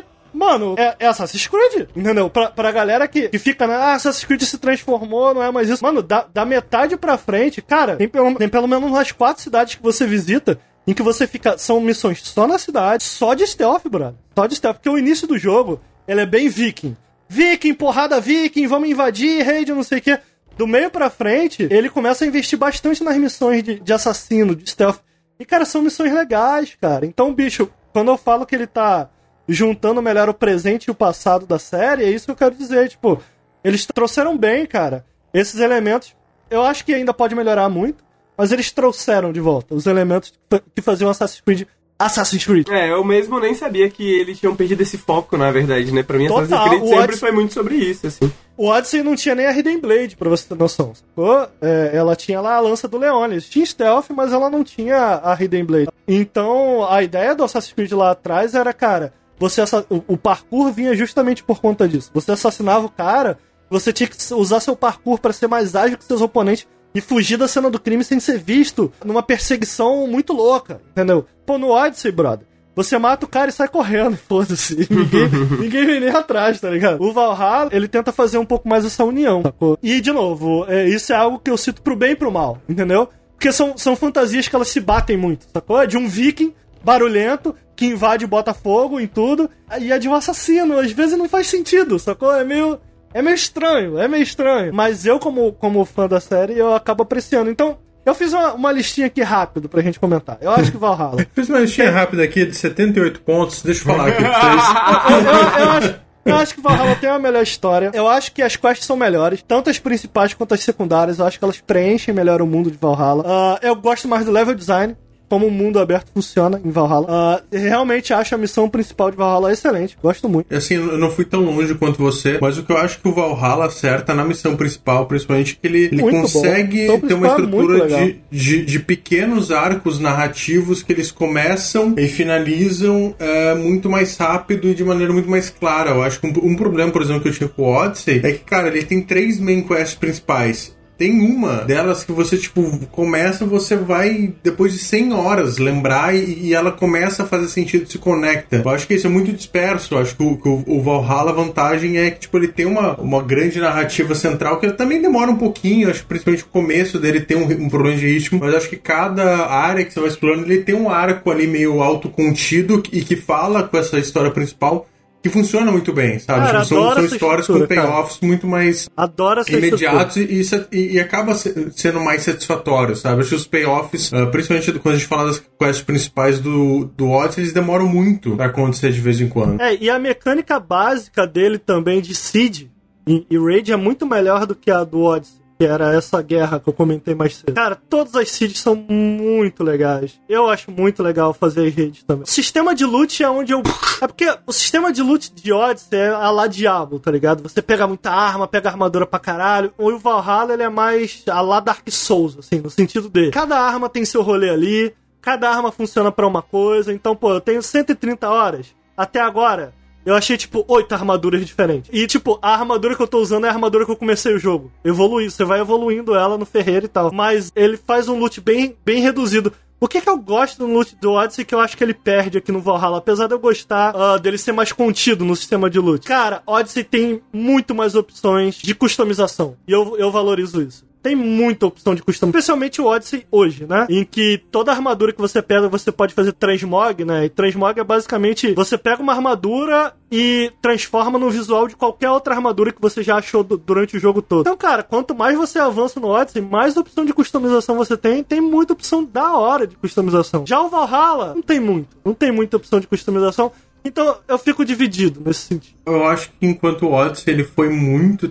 Ele era quase um Diablo, assim, em certo nível. Sim, sim. Ah, eu acho que o Valhalla ele puxa bastante freio e. Ah, acho que eu preferi um meio termo, sabe? Ter mais É opções, verdade, é ter verdade. mais uma. Porque o, o Valhalla, principalmente se você é, pega a- aquela armadura que. Vem no Twitch Prime, cara, você não tem motivo pra pra mudar de equipamento durante, sei lá, 90% do jogo. Porque é, é isso, tipo, ele é muito mais um jogo de você pegar uma armadura que faça sentido pra tua build e você ficar Investir, evoluindo né? ela. Investir Eu nela. acho que daria, sei lá, eu como um eterno fã do, do jogo de mudar a roupinha, né, que eu, eu lembro que era o, o, o selling Então point de jogo... falta. O selling point de muito jogo de, do começo do PlayStation 2, né, que, orra, você troca o item, troca a roupinha, eu sinto um pouquinho falta disso, assim. É, eu também, cara. Eu senti um pouco de falta, realmente. Por um lado eu gosto, por um lado eu sinto falta. Onde eu acho que Odyssey, de fato, pra mim, é melhor, assim, eu acho que é na- nessa questão do roleplay e do personagem principal, realmente, são muito mais legais. E eu gosto muito da ambientação do Odyssey também, cara. Apesar de achar o do Valhalla fu- fudido. Como se explora o mundo, eu realmente gosto de como se explora o mundo de Valhalla. Eu gosto bastante, eu já citei mais cedo, mas eu sigo gostando bastante do, Vamos, vamos, acho que só pra encerrar a discussão, o pessoal tá, tá nos odiando, Ricardo. Eu acho bom, acho que ódio alimenta minha alma. Mas o que, que o pessoal tá falando? Eu, eu quero ouvir. Ah. A ausência de Odyssey que eu acho super positivo no Valhalla é não tem mais combate de barquinho. Pelo amor de Deus. Gente, assim, eu, É, eu não Black gostava, Flag não funcionou gosto super também. bem. Não gosto. Ah, mas, mas já deu, né? Já deu combate de barquinho. Putz, tô, tô, tô de boa. E, e, de novo, a mecânica de Seed, de você invadir castelo, é muito legal no Valhalla, cara. É muito da hora, então, tipo, não- pra mim não faz falta nenhum. Outra coisa que, de fato, bem lembrado agora, é, eu falei do roleplay, mas eu acho que eu acho que as cidades, de, de modo geral, do Odyssey são muito mais legais do que a de Valhalla, na minha opinião. E eu sinto falta do level scaling, cara, no Valhalla. Eu sinto falta do level scaling. Ah, então vai Por jogar, vai jogar Odyssey. Pode jogar Valhalla, Eu só tô tá reclamando do jogo. eu sinto falta, cara. Eu sinto falta de ter a opção, entendeu? De ligar o level scaling. Uhum. Porque eu tô no momento, como eu citei, eu tô com 360 de, nível. Cara, tá, tá um passeião, entendeu? E eu tô jogando na maior dificuldade do jogo. Já na maior dificuldade do Odyssey, cara, nunca fica fácil. Então eu sinto falta. Eu gostaria de ter a opção de li- ligar o level scaling. Level scaling, só pra quem de repente não sabe, é basicamente os inimigos acompanharem o seu nível. Então no Valhalla, cada área tem um nível. Tem uma área de nível 20, 50, 200, 150. A área que eu tô, por exemplo, hoje é 250, mas eu tô no nível 360. Então, tipo, cara, eu passo a faca com muita facilidade em todo mundo. Ainda assim, eu acho que o sistema de combate do Valhalla é muito melhor do que o do Odyssey. Eu gosto da adição da barra de estamina. Eu acho que a barra de estamina faz com que as builds sejam mais únicas, então tiveram alguns chefes opcionais que eu enfrentei em que, utilizando duas armas, é, gastava muito menos barra para eu esquivar, enquanto utilizando uma arma de duas mãos, eu gastava muita estamina. Apesar de dar muito dano, ela gastava demais a minha estamina e eu acabei sentindo dificuldade de matar com o espadão. Apesar dela dar muito dano nos chefes, eu tava sem dificuldade. Então eu passei a usar as duas armas em cada mão por conta de... Eu gosto da adição da barra de estamina. Gosto da adição da barra de finisher, a lá Sekiro no Valhalla. E acho o fio do combate de uma maneira muito melhor, muito superior à do Odyssey. A do Odyssey, às vezes, você sente que você tá batendo e você não sente peso nenhum. Já no Valhalla, eu acho que eles adicionaram isso, é um sistema de combate muito melhor. Mano, Pra finalizar, eu pessoalmente, vocês podem falar o que quiser, eu tô feliz. Eu gosto de Assassin's Creed de novo. Estou ansioso por DLCs futuros. E tô na guarda do Assassin's Creed do ano que vem aí, irmão. Não vai ter ano que vem, não. Junto. Não vai ter, não. Não, não vai, ter. de dois em dois anos agora. Podia ser de três em três. Cara, gosto muito de Valhalla. Um dos melhores jogos que eu joguei, esses melhores jogos. Muito bom. Vou zerar e tô muito feliz, mano. Quero ver os DLCs, o que vem aí. Tô gostando desse jogo no nível The Witcher 3, sinceramente. Eu acho que The Witcher 3 ainda é melhor, mas não entendo. Não entendo todo o hate. Não entendo. De boa. Acho que é um Assassin's Creed excelente. Se você não contar. Ah, isso nem, nem é Assassin's Creed. Beleza, cara. É um jogo excelente. É um jogo excelente. É muito bom. E tem a, a, grande final, que, mano, tem um jogo dentro de um jogo nessa porra. Eu não quero dar spoiler, mas tem todo um rolê. No fim das contas, eu acho que eu devia ter dado o meu código do Origins pro Ricardo e não pro Lucas, gente. Porque eu acho que ele é. Mano, eu gosto muito desse jogo, cara. Não vou entender, nunca vou entender o, o hate, cara. Valhalla é bom para caralho. Essa é a minha afirmação final. Acabou. Tem algo mais a dizer, ô Gujo? Não, não, cara, tô concordando. É que eu, eu ainda tô, tipo, bem. Eu tô, eu tô com 27% de progresso no jogo, ainda tô meio lento, ainda não, não fui tão, tão focado na história, assim. Ah, mas, cara, eu, cara, eu tô gostando bastante, isso não, assim. Gujamin. Você tá jogando. Mano, não fica pegando o ícone, cara, não, cara. Segue a história, Ricardo, bro. Ricardo, cara, eu terminei o Origins, eu terminei o, o, o Odyssey, eu fiz tudo a história. E daí eu sempre fico, cara, putz, mas se eu pegasse só aquele itemzinho, só. Tipo, eu, eu sei que eu não vou voltar para isso, cara. Então, tipo, deixa, deixa eu fazer desse jeito até eu encher não, o saco. Como você tá se divertindo, não, se você de, tá se divertindo. Não, eu, eu tô de boa.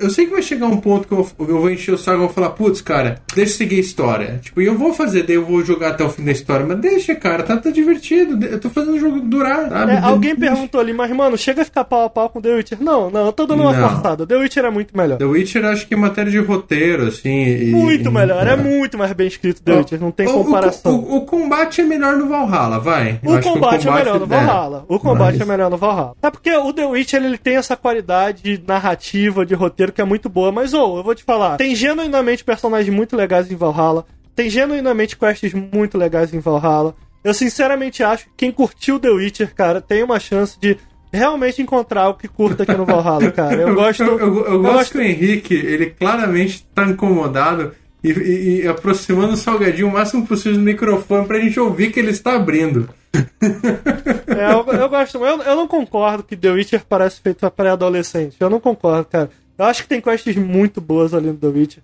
Eu sempre, para sempre vou citar aqui a quest do Barão, acho uma puta quest da hora. Ah, e gosto dos designs da quest também. Então, o Valhalla ele não tem ambição de ter a reatividade de The Witcher. Ele não tem, não tá lá. O Odyssey tem mais interesse em ter isso do que o, o Valhalla. O Valhalla ele tem uma história bastante linear, até eu diria. Tem muito poucos momentos em que você faz de fato escolhas morais.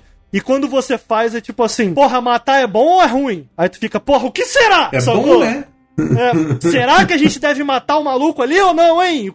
Aí tu fica, mano, é isso a escolha moral? Então, tipo, não, não, não chega a arranhar a qualidade da, da, do roteiro de The Witcher, na minha opinião. Mas tenta, tenta. E nessa vontade de tentar, você encontra faíscas. Você encontra faíscas de partes narrativas muito legais ali no jogo. Eu, eu acho que narrativamente Valhalla tem seus momentos. Mas em combate ele é muito superior ao. Combate e progressão eu acho uh, mais legal do que The Witcher. E em variedade de builds também, eu diria. Variedade de builds também, eu acho que tem uma variedade de builds muito Mas, bacana. Mas, ó, é, os livros do The Witcher são bem melhores. Não os livros de ah, Assassin's não. Creed. Aí, aí, coitado. Mas é isso, terminei de falar de Valhalla. Então, então tá, tá Henrique, Henrique, fala, fala do seu rápido, antes que, antes que ele volte. Caso não tenha ficado claro, mano, o jogo é bom. Mas gostou mesmo, Ricardo? Gostou mesmo? Gostei, mano. É mas, hora, mas, mas Ricardo, é o que, que você gostou? Não. Mas queria dizer que eu não terminei o Valhalla ainda. Estou com 130 horas. Ah, tá aí, deixa eu fazer uma crítica aqui. Crítica. Vocês falaram, a culpa é de vocês. Já podia ter terminado o jogo, hein? 130 horas e não acabou. Já podia, já tá, na, já tá naquele momento que podia ter acabado. Mas, se tem um elogio que eu posso fazer ao jogo, é que eu não tô, tipo assim, caralho, não aguento mais. Não tô, mano. Eu ainda avanço, ainda jogo, ainda me divirto. Mas já podia ter acabado, realmente. Qual foi o Mano, último jogo jogo- que você jogou 130 horas, Ricardo? Henrique, o jogo é muito absurdamente grande. Eu cheguei no momento que eu falei, cara, agora eu tô na última missão. Sabe o que aconteceu? Abriu umas quatro mapas. Quatro! Não foi, não foi um, não foi dois. Foram quatro mapas, irmão. Eu fiquei, caralho! Não é possível, cara! E, e aí eu desisti de zerar pro periscópio, realmente faltava muito. Tá, isso é outra coisa. Vocês estão querendo ouvir coisas ruins? Outra, outra coisa que eu fico meio dividido. Tipo, Assassin's Creed, de certa maneira, virou esse. A gente chama. Tem esse termo, gira ao redor de 10 nesses jogos, que é de tipo. Que eles se transformam. Monster Hunter e tal. Que é tipo esse lifestyle game, tá ligado? Esse jogo, cara, o Assassin's Creed ele tá se esforçando muito, ele quer muito ser esse tipo de jogo. E É, é o tipo de jogo que você retorna toda noite pra ver o que tem de novo, pra jogar um pouquinho, porque ele precisa, no, no, no fundo, no fundo, Assassin's Creed, e aí é, é a crítica, né? No fundo, no fundo, Assassin's Creed ele quer se tornar esse tipo de jogo, porque ele quer te vender umas moedinhas, tá ligado? Ele quer te vender umas skinzinhas, ele quer te vender Quando saiu o Metal Gear 5, teve um jornalista que falou sobre essa tendência, né, do monojogo, eu acho que foi assim que ele chamou, né? é... Que é Inclusive- tipo, pô, um jogo AAA agora tem que ser aquele jogo, mano, que vai, tipo, você vai jogar o ano É. inteiro aquela porra, tá ligado? Lembrando que Assassin's Creed, ele compartilha, é oficial, ele compartilha o mundo de Metal Gear e de Final Fantasy. Lembrando, Ok, né?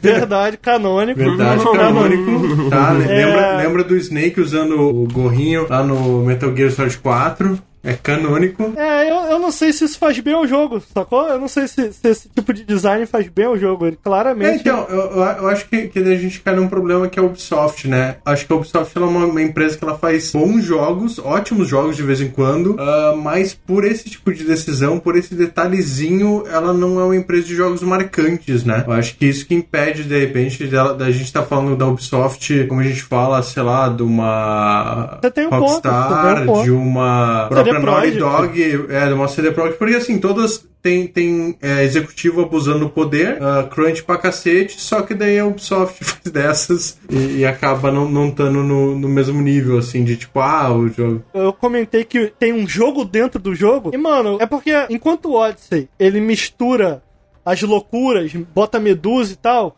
o Valhalla ele separa bastante a parte mais viajada do jogo principal. Então o jogo principal é bem grounded, assim.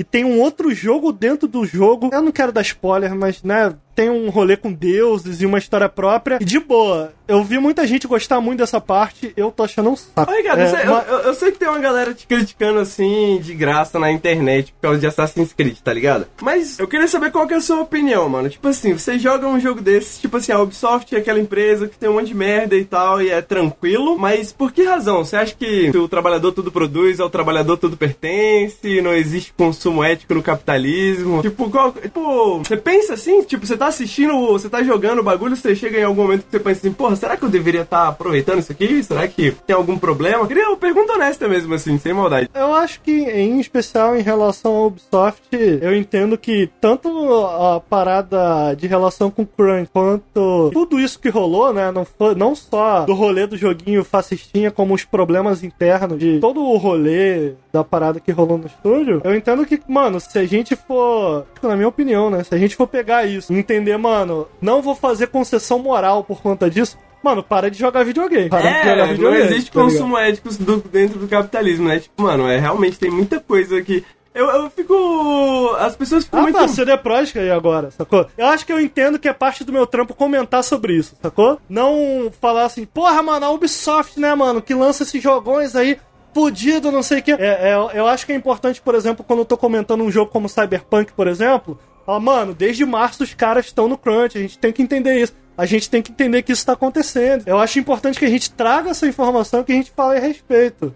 Mas, sinceramente, jogar e tal, não, cara, eu não sinto nenhum peso, não. De maneira nenhuma. Eu tava conversando com a Letícia, mano, porque a gente tá assistindo A gente assistiu The Boys, né? Inclusive, recentemente, que é muito bom. E aí a gente assistiu Hunters depois, que é uma série meio dark comedy, né? E tem. E Eu assisti dois episódios e não tô gostando muito. Eu, Engata eu assisti dois também. Eu não sei ainda se eu tô gostando ou não, mas Achei é, longo, tá achando meio chato. Então, aí a gente parou no meio, assim, tá ligado? E é, porque a gente sempre para no meio, tipo, vai pegar a janta e tal, não sei o que. Aí a gente parou no meio, pegou a janta, sentou. Aí a gente começou a conversar coisa pra caralho. Porra, tem uma pegada meio de comédia na parada. Ah, mas, porra, é, será que é legal representar nazistas assim e tal? Aí a Letícia falou, né, depois de tudo, porra, saudade de quando assistir um bagulho era só assistir um bagulho, né? Não tinha. Tem uma discussão, tipo, a gente não precisava ficar pensando na ética do, do, do, do bagulho, assim, tal, tal, tal. Eu não sei se isso é, por um lado, tipo, eu entendo que tem pessoas que pegam isso muito a sério, assim, tipo, pô, boicote a Ubisoft, não sei o que, nunca mais vi jogar nada da Ubisoft e tal. Ao mesmo tempo, parece que só as coisas que são mais colocadas em pauta, assim, se tornam. Igual você falou, né? Tipo, porra, as empresas de videogame têm prometido crente desde pelo menos os anos 2000, tá ligado? Pelo menos os anos 90. Só agora, assim, porra, boicotar a Ubisoft por causa disso, eu, eu não sei, mano. É meio foda isso. É, eu acho que vai de cada um, né, Henrique? Eu acho que vai de cada um. Agora eu sinto que, em especial em relação a esse rolê da Ubisoft, você me falou uma parada que eu achei. Cara, porra, tá aí, né? Que você comentou assim, mano, se esse tipo de coisa tá acontecendo, a minha vontade é menos de boicotar e mais de falar sobre isso. É, ju- é justamente o oposto ao boicote. É tipo, e eu, e eu não tô falando aqui em relação a jogo, né? Eu tô, tô falando em relação a falar, a comentar sobre isso, a trazer pra conversa e tal. Então, eu entendo que, cara, em, em especial, eu acho que a Ubisoft foi pra. teve a capacidade de dar um passo além da problematização do crunch, né? Foi um, além disso. Mas não, cara, eu não fico com. Eu não fico com nenhum tipo de. Eu vou ser sincero, cara. Eu gosto de videogame, mano. Eu gosto muito quando eu encontro um jogo como foi o Valhalla. Que, mano, que eu curto pra caralho. Que te Tipo absorve, que- assim, né? Porra, cara, em que eu tô trabalhando e que eu mal posso esperar pra acabar meu tempo de trabalho pra jogar duas horas antes de dormir de Valhalla, de Odyssey, tá ligado? Não é todo dia que eu encontro um jogo assim. Alguém crer. comentou aí no chat, pô, mano, o Ricardo é meio exagerado às vezes. Mano, às vezes quando eu gosto muito de uma coisa, isso não acontece sempre. Geralmente eu tô falando mal dos bagulho aqui. Quando eu encontro uma parada que eu gosto muito, mano, eu gosto muito. E tipo, eu gosto muito desse Valhalla. É, eu acho que é importante. Tipo, eu via pessoas comentando isso e eu acho que eu faço isso também, mas porque o Berge tava falando hoje na durante a discussão que a gente tava tendo, né, sobre esse bagulho de espontaneidade, sacou? Tipo, porra, quando eu gosto de um bagulho e é hoje, tá ligado? E eu tô gostando desse bagulho agora, porra, eu gosto muito desse bagulho. Então, tipo, faz parte da experi de, de experienciar esse bagulho no momento, agora, tá ligado? Tipo, porra, pode ser que daqui a um ano eu não goste tanto. Pode ser que daqui a um ano saia outras coisas que eu olho pra trás e fale, porra, talvez eu mudei um pouco de opinião, talvez não era tão bom assim, talvez eu tava num momento diferente e tal. Mas, porra, se no momento eu tô gostando pra caralho, sim, porra, esse aqui é um dos melhores jogos que eu já joguei na vida, sacou? Foda-se. Ah, falando em jogo de stealth, ah, eu tô jogando um joguinho que eu não dava muito, que eu, inclusive, tava meio desconhecido pra mim, e que saiu essa semana, que se chama El Hijo.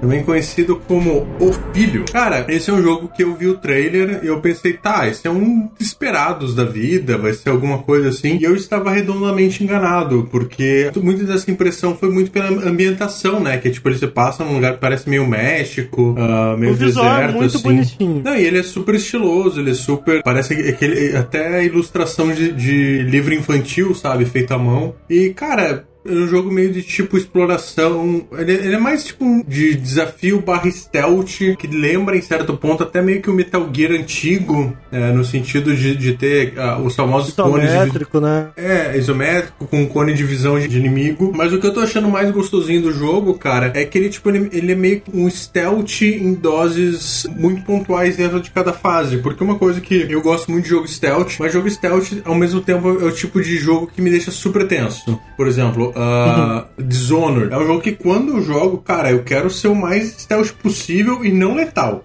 Então, Uhum. Cara, qualquer coisinha é tipo, mano, eu vou chegar aqui no ambiente, eu vou ver, eu vou, tipo, Eu em- também, igual você, mano. Todos os ângulos, eu vou, tipo. Não, e pior, eu, eu fico lá meia hora só planejando, eu vou, daí, tipo, tem, tem um cara no ponto cego da minha visão que eu não tinha visto antes, cara, eu desisto, eu vou lá, puxo o save de novo, não, tem que ser perfeito. Sim, E eu acho mano. que, que uma coisa legal do Eliro é que ele tem disso, mas ao mesmo tempo ele, ele tem quase uma estrutura de jogo de celular no sentido que as fases são grandes e, e- e tem vários desafios inter- interconectados, mas ele espalha muito bem essa questão dos checkpoints. Então, por exemplo, o jogo ele começa, falando um pouquinho de lore, você é essa criança que tem a casa incendiada por bandidos, a sua mãe, ela deixa você num, num mosteiro, por isso fala, cuidar de você enquanto ela vai ir atrás dos bandidos pra derrotar eles. Só que você, molecão aí, né, todo pimpão, você fala, cara, não vou, não vou ficar aqui não, quero, quero minha mãe, não vou ficar aqui esse, esse bando de monge que fica só lavando roupa e cantando o dia todo. Então, o começo do jogo é você fugindo desse monastério, só que você é uma criança, então se um padre ali vê um monge, você tá ferrado. Então você tem que usar muita coisa de- da sombra ah, e dos sons justamente pra fugir desses monges e eu jogo fazendo o correto, se afastando da religião. Exatamente Aeronerd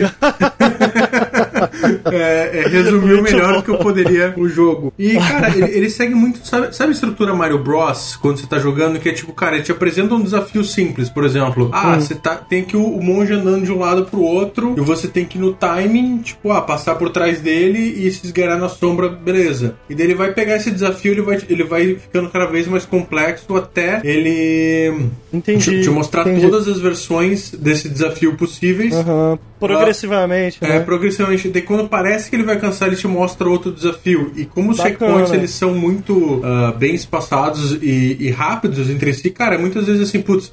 Tentei passar aqui, não consegui. Cara, já volta pro checkpoint exatamente antes ah, do ponto que você tava. Que eu acho que é uma frustração que muita gente tem em jogo stealth, justamente porque muitos jogos, se você não é perfeito, todo o teu planejamento, toda aquela ideia que você testou, você é punido muito fácil. Eu acho que o Dishonored me veio à memória justamente por isso. E o Dishonored é um jogo que, cara, você faz todo o planejamento, você tenta. Ele não é tão aberto à experimentação no, no, no sentido de não te punir tanto. Cara, se você falhou, teu erro, ele serve de alguma coisa, mas você vai ter que ir lá download manual, alguma coisa assim. Ah, então, cara, eu, eu tô achando ele muito gostosinho, assim, sabe? Ele, tipo, é- é- toda fase é uma, é uma série de pequenos desafios de stealth ah, muito bem planejados e que você vai. Você sente que você evolui rápido, sabe? Que você cons- consegue também experimentar ah, sem grandes punições, assim. Então ele tá sendo bem, bem gostosinho. E é um jogo relativamente curto, assim. Eu tô um pouco mais de 3 horas de jogo, já tô na metade. Então ele é uma história bem interessante.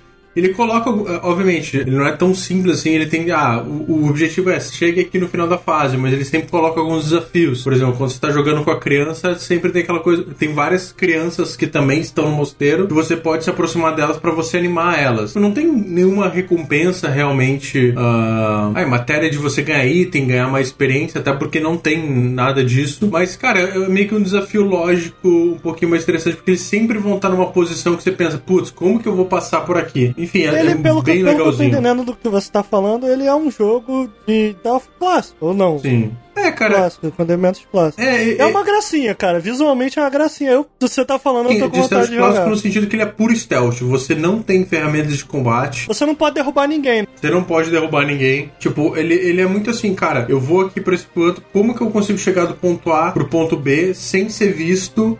Ah, e ele te dá algumas ferramentas. Por exemplo, você, tem, um- você pode jogar pedra pra você distrair inimigo. Você pode, até, até com uma criança, pode pegar um soldadinho de brinquedo que com corda que ele anda até determinado ponto. Então, é- é- ele, ele acaba sendo. Eu acho ele super inteligente, assim, sabe? Numa simplicidade bem legal que a gente acaba não vendo, assim. Eu acho que ah, ele não tem a complexidade que você lá vai ver no Metal Gear, que você vai ver até num Mark of the É, Ninja. às vezes isso é bom, né? Né? Mas eu acho, cara, ele, ele, ele tá me surpreendendo, assim. É um jogo que eu, eu pessoalmente não dava nada, nem sabia da existência, mas tá sendo bem, bem divertido. Inclusive, dá pra ver que teve algumas mudanças de design aí que eu tô vendo em, em relação até uns desafios ah, nesse material promocional. Mas, cara, tá sendo tipo. Não é aquele jogo que você, que você joga e que você não dá nada, mas que você tá sempre tipo, putz, eu quero só mais um desafio, só mais um pouquinho, Sim. só mais um. Aham. Uma Maneiro. coisa, então ele, ele é bem legal, assim, ele, ele tem uma estrutura de fases. É, também é bem linear, não tem. Você pode voltar até pra pegar os extras, mas cada fase, assim, é uma, uma sequência desses mini desafios que funcionam super, super bem. Impressão minha ou ele tá no Game Pass? Tô falando besteira? Eu acho que não está no Game Não, Pass. Deixa eu até conferir aqui. Eu achei que ele tinha já vindo saindo do Game Pass. Mas, cara, parece muito legalzinho o jogo. O que me, olhando assim, ouvindo você falar, eu sempre comento. Eu, eu lembro que de vez em quando.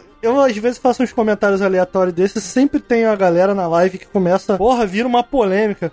Eu já comentei aqui que jogos de stealth pra mim são essencialmente jogos de puzzles. O stealth é meio que um puzzle. E ele me parece, olhando do- pelo que você tá falando e olhando como o jogo funciona, ele parece entender isso muito bem, né? Ele parece entender isso muito bem.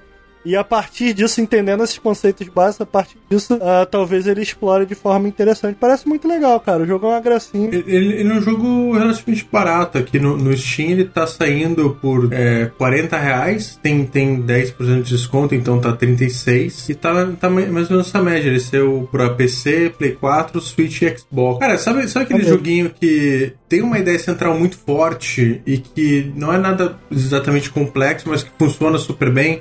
Ah, em, certo- em certos momentos, até a estrutura me lembrou até quase jogo de celular, no sentido de que ele é muito redondinho em te apresentar um desafio que você vence, e assim que você vence, você já tem outro é, numa evolução bem, bem interessante. Então, cara, Prenda, né? eu acho assim que eu tava precisando de alguma coisa nesse sentido, assim, um pouquinho mais leve, que não fosse uma história super mega grandiosa. É, tá É, bem, bem legal. especialmente agora, pô, aquecimento de Cyberpunk, eu imagino que muita gente vai ficar muitas horas em Cyberpunk. Jogar uma paradinha menor talvez funcione. E, e ele tem um stealth mais competente do que Assassin's Creed, então. Cara, não começa não. Não começa que o stuff de Valhalla é maneirinho. Vocês querem me fazer falar de Valhalla pra sempre, né, mano? É, tá aí, é, é Lirro. Muito bom. E pra vocês aí que fazem live, cara, é um- é jogo ótimo pra live, porque não tem diálogo. Ele não, é toda toda a narrativa é totalmente visual. ah, ele tem essa estrutura de, de pequenos desafios, assim, que, cara, é um jogo bem maneiro. Acho que, que ele vai acabar sendo aqueles jo- joguinhos que fogem do radar de muita gente, mas depois, quem joga depois pensa, porra, mas esse jogo aqui, nossa, nem sabia disso. Mó divertido, como que ele não. Como que na época eu não fiquei sabendo, assim. Maneiro. Boa indicação, mano. É Lirro. Ele errou. Ei, Então, gente, valeu. falando. Não, brincadeira. Henrique, a gente tava esperando só você, cara. É, você tá Henrique. sofrendo aí durante horas. tentarei ser breve, Amazing mas... Cultivation Simulator, Henrique. Que que é isso?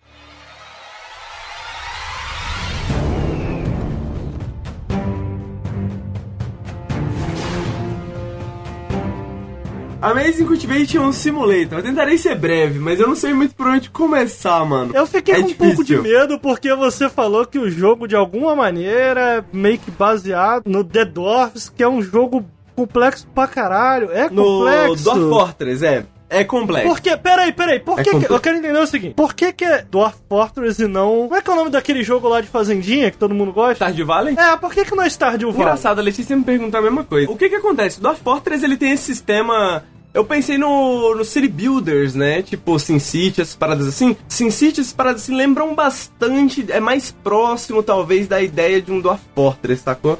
Tipo, porque só que no SimCity você coloca prédios, né? Que interagem uns com os outros e tal. Mas eu acho que essa sensação de você assistir aquela cidade evoluindo meio que organicamente ela é mais próxima de um Dwarf Fortress do que o Stardew Valley, por exemplo, sabe? O Dwarf Fortress, a fita dele é que você tem os anões, né, que estão na sua fortaleza e eles vão chegando em ondas de migração e tudo mais. E você coloca funções pra eles, mas você não dá ordens pra eles. Você não tem como dar ordens pra ninguém, assim, durante o trabalho, né? Só os militares, mas enfim. O negócio é que você fala assim, porra, tem que construir isso aqui. Alguém que tem a habilidade de construir aquilo ali na hora que o cara puder, tá ligado? Se ele não estiver fazendo algo mais importante, ele vai construir aquilo ali. Às vezes o cara tá lá lendo poesia, sacou? Às vezes o cara tá lá, porra, dormindo. Às vezes o cara tá lá conversando com os amigos Entendi. dele. Você não controla um personagem. tá Exatamente. Stardew Valley. Ele é um jogo de gerenciamento, mas ele ao mesmo tempo ele é um jogo de gerenciamento que tem essas entidades, né? Tem esses personagens, assim. visual é mó da hora, mano. É muito da hora, né, cara? Esse jogo, ele é legal porque ele é muito bonito, assim, comparado a Dwarf Fortress, por exemplo, né? E eu acho que ele faz um trabalho muito bom de tutorial, assim, então eu acho que ele é bem acessível, de certa forma. Mas ele tem suas diferenças em relação a Dwarf Fortress também. Bom, deixa eu começar talvez do começo, né? Ele é desse É gênero... um bom lugar. É um bom lugar pra começar, né? ele é desse gênero que a galera tá convencionando, assim, com o tempo. Desculpa, gente. É por isso que ninguém quer gravar podcast comigo, que eu sou Zé Graça. Mas eu sou essa pessoa. Durante o Assassin's Creed Valhalla eu tava só aproveitando as oportunidades para isso. O gênero que a galera tá convencionando a chamar isso são simuladores de colônias, né? Ah, o que eu acho que é um nome meio merda, porque dá forte, enfim. Mas, Mas precisa de um nome. precisa de um nome. Podia ser um nome diferente. Eu acho que tem mais a ver com gerenciamento. Eu acho que devia ser simulador de fazenda de formigas. Eu acho que devia ser o anti-farm-like, tá ligado? E tipo, like fazenda de formiga. Porque é o mais próximo, assim, que eu consigo pensar da experiência meio que você assistir uma fazenda de formigas se desenvolver ali e tal, tal, tal, né? Pô, eu tenho certeza que quem tá ouvindo a gente agora explodiu de hype. Explodiu de raiva. de formiga, mano. É difícil. E, vo- é, e você é falou que eu vendi mal o Assassin's Creed. É foda, mano. Porque, Porra, tipo, mano, agora eu quero ter um formigueiro. O cara deve estar louco indo comprar esse jogo. Porra! É foda porque eu adoraria Porrada. ter um formigueiro, mano. Eu sou meio fascinado por formigas, mas é foda. Não é um jogo de fato. Não é um jogo pra todo mundo, tá ligado? Não é um jogo que. Mas Henrique, qual que é um jogo pra todo mundo? Assassin's Creed. Ele tenta, pelo menos, né? Cala a boca, mano. Vai lá, vai lá ver os comentários no último Nerd Player do, do Assassin's Creed. Não, ele Meu tenta, pai. ele tenta, mas assim, eu acho que. Porra. Eu acho que é a questão da acessibilidade, sacou? Tipo, acho que AAA, de maneira geral, a gente pode pensar como jogos pra todo mundo, sacou? Tipo, são jogos que eles têm mecânicas, eles têm tutoriais, eles se importam com acessibilidade, porque as pessoas têm que jogar e as pessoas têm que entender, as pessoas, sacou? E aí, por exemplo, Dark Souls, o mais interessante da- do legado de Dark Souls, assim, é que em uma época que tava um pouco saturado disso, Dark Souls vem com uma proposta muito obtusa, né? De tipo, porra, Vou trazer obtusidade aqui, mano. Na verdade, aqui, mano, você tá acostumado com mapa cheio de waypoint, não sei o que, mano. Aqui não tem mapa, tá ligado? Você vai se perder mesmo e se foda isso aí, sacou? Talvez essa pessoa que gosta de Dark Souls, mas que também gosta de SimCity, talvez seja o público, sacou? Porque são muitos sistemas. Eu acho que Dwarf Fortress e o Amazing Cultivation Simulator, o RimWorld, são jogos que eles têm muitos, muitos, muitos, muitos sistemas. E eles são jogos que são muito. de- Eles têm uma barreira de entrada muito alta. Sacou? Eu mesmo passei anos pensando em aprender a jogar Dwarf Fortress até eu querer falar, porra, beleza, agora eu vou começar a jogar Dwarf Fortress, tá ligado?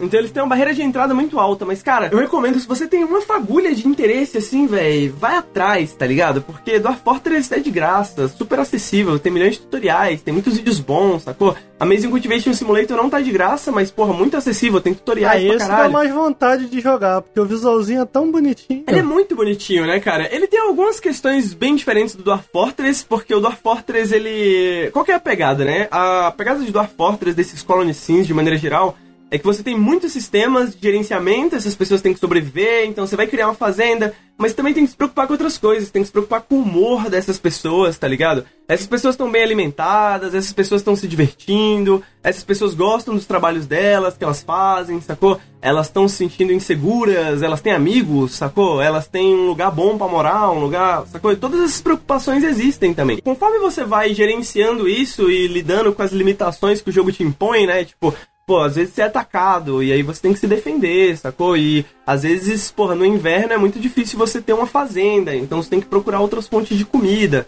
tem que procurar caçar, mas porra, tem um urso e o urso matou alguém que você conhece. Agora você tem que enterrar essa pessoa e os seus suas entidadezinhas, né, os seus moradores ali, Agora, parte do dia deles, às vezes eles vão lá orar um pouco, porque essa pessoa morreu, tá ligado? Na covazinha, na lápidezinha que você constrói, né? E por isso que parece uma fazenda de formigas, né? Porque acho que grande parte do legal do jogo é você ver esses personagens se desenvolvendo e criando histórias pra si mesmos, histórias emergentes, sacou? Então, no... eu tava jogando eu adoro esse tipo de jogo em live, né? Porque eu coloco o nome, o nome do pessoal do chat no, no nome dos personagens, né?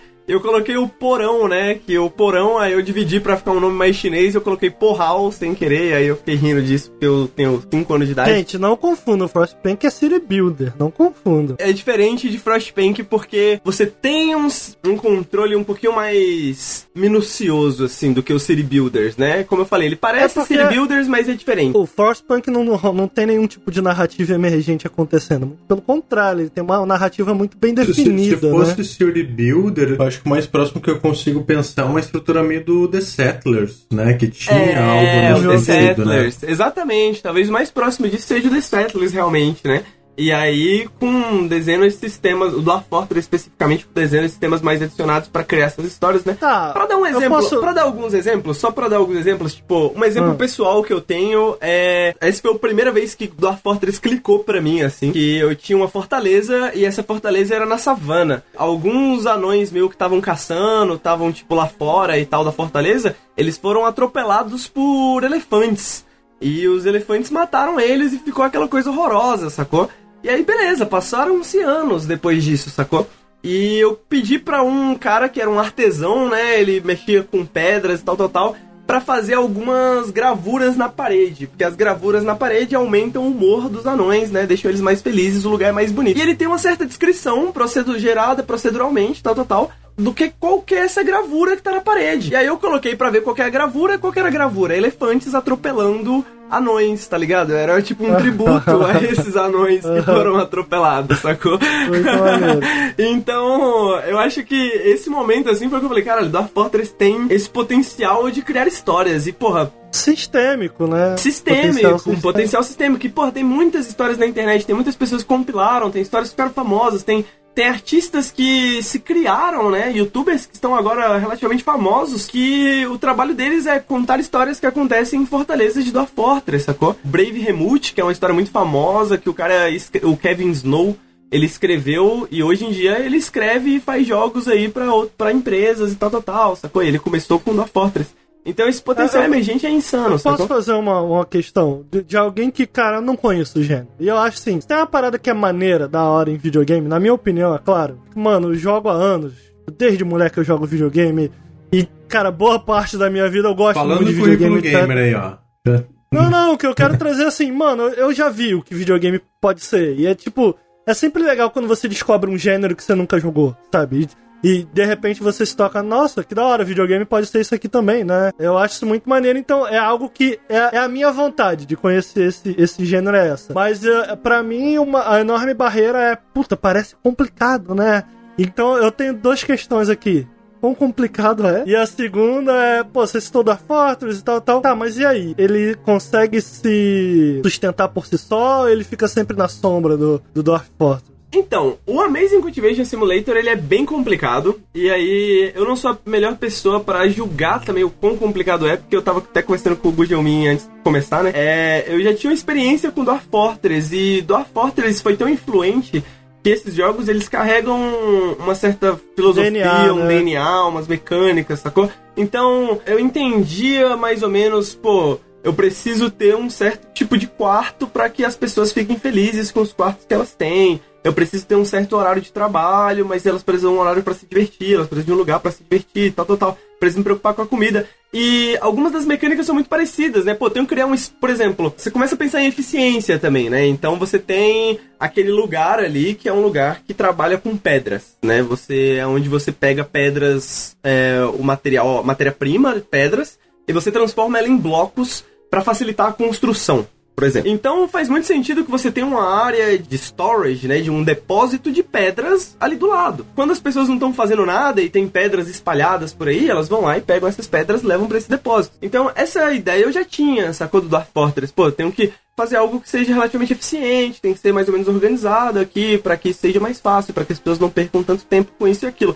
Então, eu não sou a melhor pessoa pra julgar. E eu posso dizer que mesmo entendendo muito de Dwarf Fortress, esse jogo ainda me surpreende na complexidade que ele tem, porque ele tem muitas mecânicas novas. E aí, antes de tudo, eu queria falar que uma das coisas que é muito interessante, e aí é um lema da comunidade do Dwarf Fortress, né, é que perder é divertido né? Losing fun, né? A galera fala que é, é- fala assim, pô, se você cavar muito fundo, né, e você encontrar uma caverna de monstros, você pode acabar encontrando muita diversão, entre aspas, né? Porque pra diversão, pra comunidade do Fortress é isso, você vai morrer e vai tudo acabar e você vai ter que começar de novo. Porque eu acho que parte do- da diversão é também essa, sacou? Você aprender as mecânicas do jogo, você entender como é que o jogo funciona, você ir adaptando suas estratégias conforme você vai evoluindo, e às vezes começar várias vezes, sacou? Não tem problema, porque o processo é muito divertido, sacou? Então, ele é muito complexo, eu não entendo todas as mecânicas dele ainda, Mas, e, porra, Dwarf Fortress eu jogo há anos e não entendo, sacou? Ele é um jogo que permite você explorar da maneira que você quiser, né? Pra onde você quiser e tal, tal, tal. E isso é muito interessante também. O que que o jogo traz de novo em comparação a Dwarf Fortress? O Dwarf Fortress você tem toda a questão da indústria, né? Eles são anões. Então, uma das grandes focos do Dwarf Fortress, ele não tem um objetivo final, afinal de contas, né? Ele é um jogo bem aberto no questão de objetivos. Então, ele tem a indústria. Você acha ouro, você acha aquilo, você acha aquilo, você constrói coisas, tal, tal, tal. Você cria riquezas, né? Você cria recursos, tal, tal, tal. E você dá uma vida melhor pros seus anões. Você cria uma civilização ali, você cria cultura ali, você cria tudo. O Amazing Cultivation Simulator, ele tem um foco no taoísmo, né? No daoísmo, se for em português, né? Ele tem... Ele é um jogo chinês ele parece que é um pequeno fenômeno na China. Parece que ele vendeu 700 mil cópias na China. A tradução dele para inglês saiu agora. Ele estava em Early Access, agora saiu a versão 1.0 com uma tradução em inglês.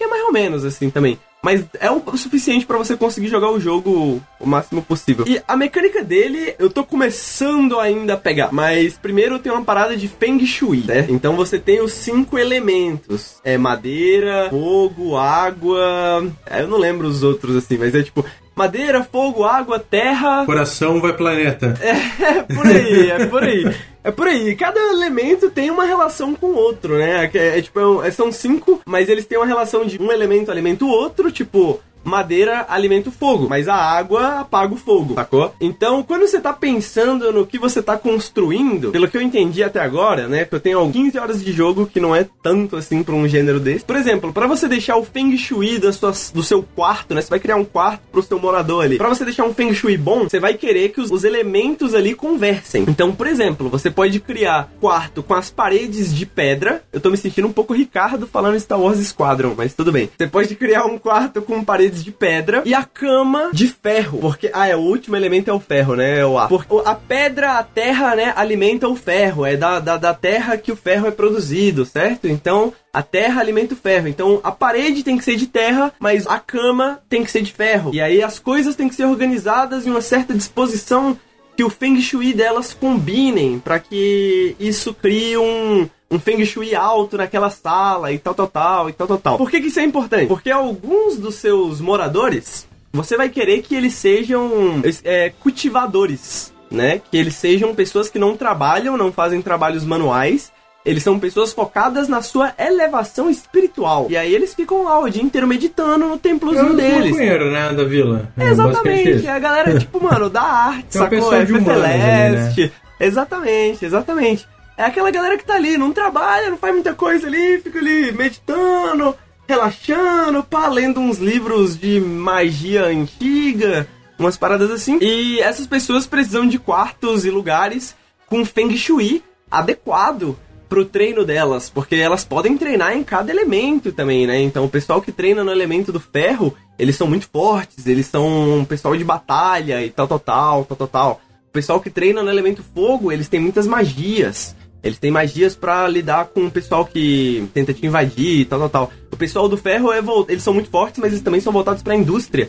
Então eles produzem artefatos incríveis, eles produzem coisas incríveis, tal, tal, tal. Além disso, esses cultivadores, eles, você pode mandar eles para viajar pelos, pelo mundo, para eles descobrirem segredos, e descobrirem artefatos, e descobrirem scrolls, e etc, etc, etc.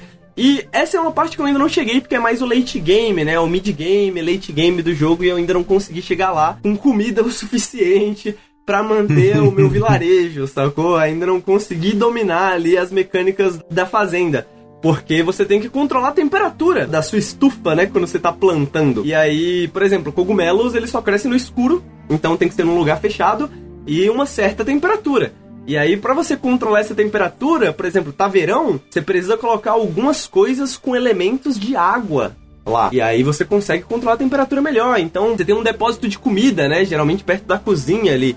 Tipo, onde você deixa carne e tal, tal, tal. É bom você fazer essa sala inteira com elementos de água porque os elementos de água ajudam a manter esses alimentos mais refrigerados, eles demoram mais tempo para estragar. Então, porra, tem toda essa questão de elementos, Feng Shui, Taoísmo e não sei o que que... Bom, tem um documento de 90 páginas que eu tô na metade dele, tô lendo, assim, Nossa. que foi a galera, os fãs, né, a comunidade que criou esse documento. E algumas coisas mudaram também depois de atualizações e tudo mais. Mas ele é isso. É, é, é esses Colony Sims têm essa, essa tendência, né? Jogos extremamente mecânicos ou, ou melhor, nem mecânicos, né? Jogos extremamente sistemáticos, né?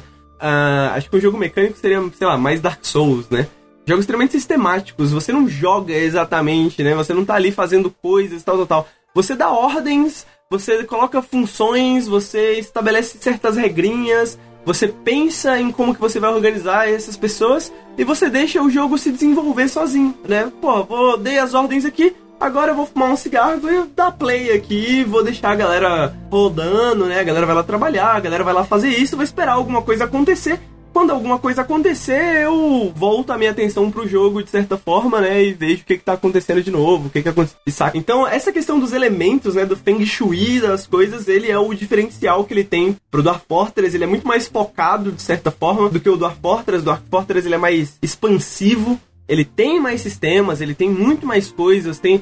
Dwarf Fortress tem coisas que você pode jogar 100 horas de Dwarf Fortress e nunca encontrar. Porque, por exemplo, pode não ser necessário para você, né? Tipo, sei lá, treinar animais. Talvez você nunca se interessou em treinar animais no Dwarf Fortress. Então você nunca vai precisar se preocupar com essas mecânicas, sacou? Você nunca vai se preocupar, precisar se preocupar, pô, tenho que colocar uma armadilha em algum lugar para capturar animais, para capturar monstros, e aí eu preciso colocar alguém que é treinado nisso, né, de treinar animais para trabalhar com esses monstros, para eles começarem a quem sabe obedecer ordens. E aí, pô, talvez eu possa usar esses animais numa armadilha, ou talvez possa usar eles no meu exército, e tal, total. Então isso é uma possibilidade que vem a partir de uma mecânica que você pode ou não explorar se você quiser, sacou? Tipo, não precisa. E o Amazing Cultivation Simulator ele é um pouco mais focado nessas mecânicas de você tem um vilarejo que você tem que garantir a sobrevivência desse vilarejo para que você possa ter esses cultivadores que vão trabalhar em sua espiritualidade, vão ficar meditando e tem muita mecânica ao redor disso. E eles precisam de lugares adequados para meditar e um Feng Shui bom. E eu não sei o que, que, eles vão se tornar, porque tem muita coisa lá pra frente que eu ainda nem sei, né? Tipo, tem, a partir de certo nível você vai liberando mais coisas, né? Com os níveis de ascensão vem mais estruturas, vem mais possibilidades e tudo mais. Então eu não sei de tudo que o jogo tem para oferecer ainda. E isso que é o legal do gênero, eu acho, né? Porra, você pensa, pô, tem muita coisa ainda para descobrir, sacou? Ainda tem muita coisa para eu explorar e ver como é que funciona, e vai dar errado, e vai ser uma merda, e eu vou reiniciar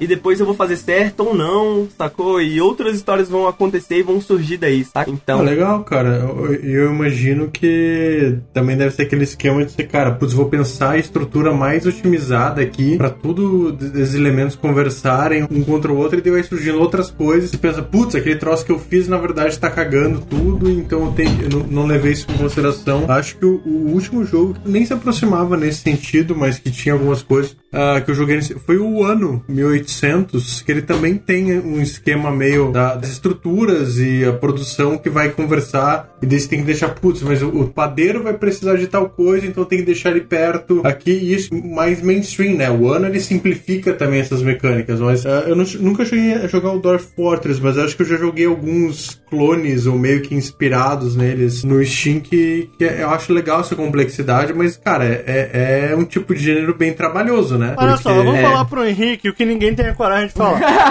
Olha lá. Vixe. Isso é um gênero muito escroto, mano, muito escroto. Que tu fica, porra, o Dark Fortress é um monte de números, um monte, parece Matrix aquela porra. Nada a ver, mano. Não entende porra nenhuma que tá na tela. Esse jogo aí, pelo menos, é bonitinho e resolve parte do problema. Mas, porra, porra de gênero escroto, difícil pra caralho de jogar. Porra, não dá pra entender nada. É o que eu tava falando Cara, pro. pro... Pra, pra, aprender tem que ler um livro. Porra, pera aí. É o que eu tava falando pro Gujelmin, sacou? Tipo, o interessante desses sistemas, né? Tipo, vamos por partes assim. Por que, que o Dwarf Fortress é tão escroto, né? Tipo assim, tem uns modzinhos pra deixar mais bonito, mas é escroto. Eu também, eu só jogo Dwarf Fortress com mod, tá ligado? Eu não jogo Dwarf Fortress do jeito mais old school, assim, né? Tem uma galera que fala, porra, eu tenho que jogar com. Tem que ter os numerozinhos, tem que ter as. Eu não jogo. E eu não, eu falo, porra, me dá uns gráficozinhos, me dá uns gráficozinhos bonitinho, que eu gosto de gráficozinho, eu gosto dessas paradas. Por que, que o da Fortress é assim? Porque são dois caras que fizeram, né? São irmãos, eles começaram esse jogo sem ter nenhuma pretensão do que, que ele ia se tornar.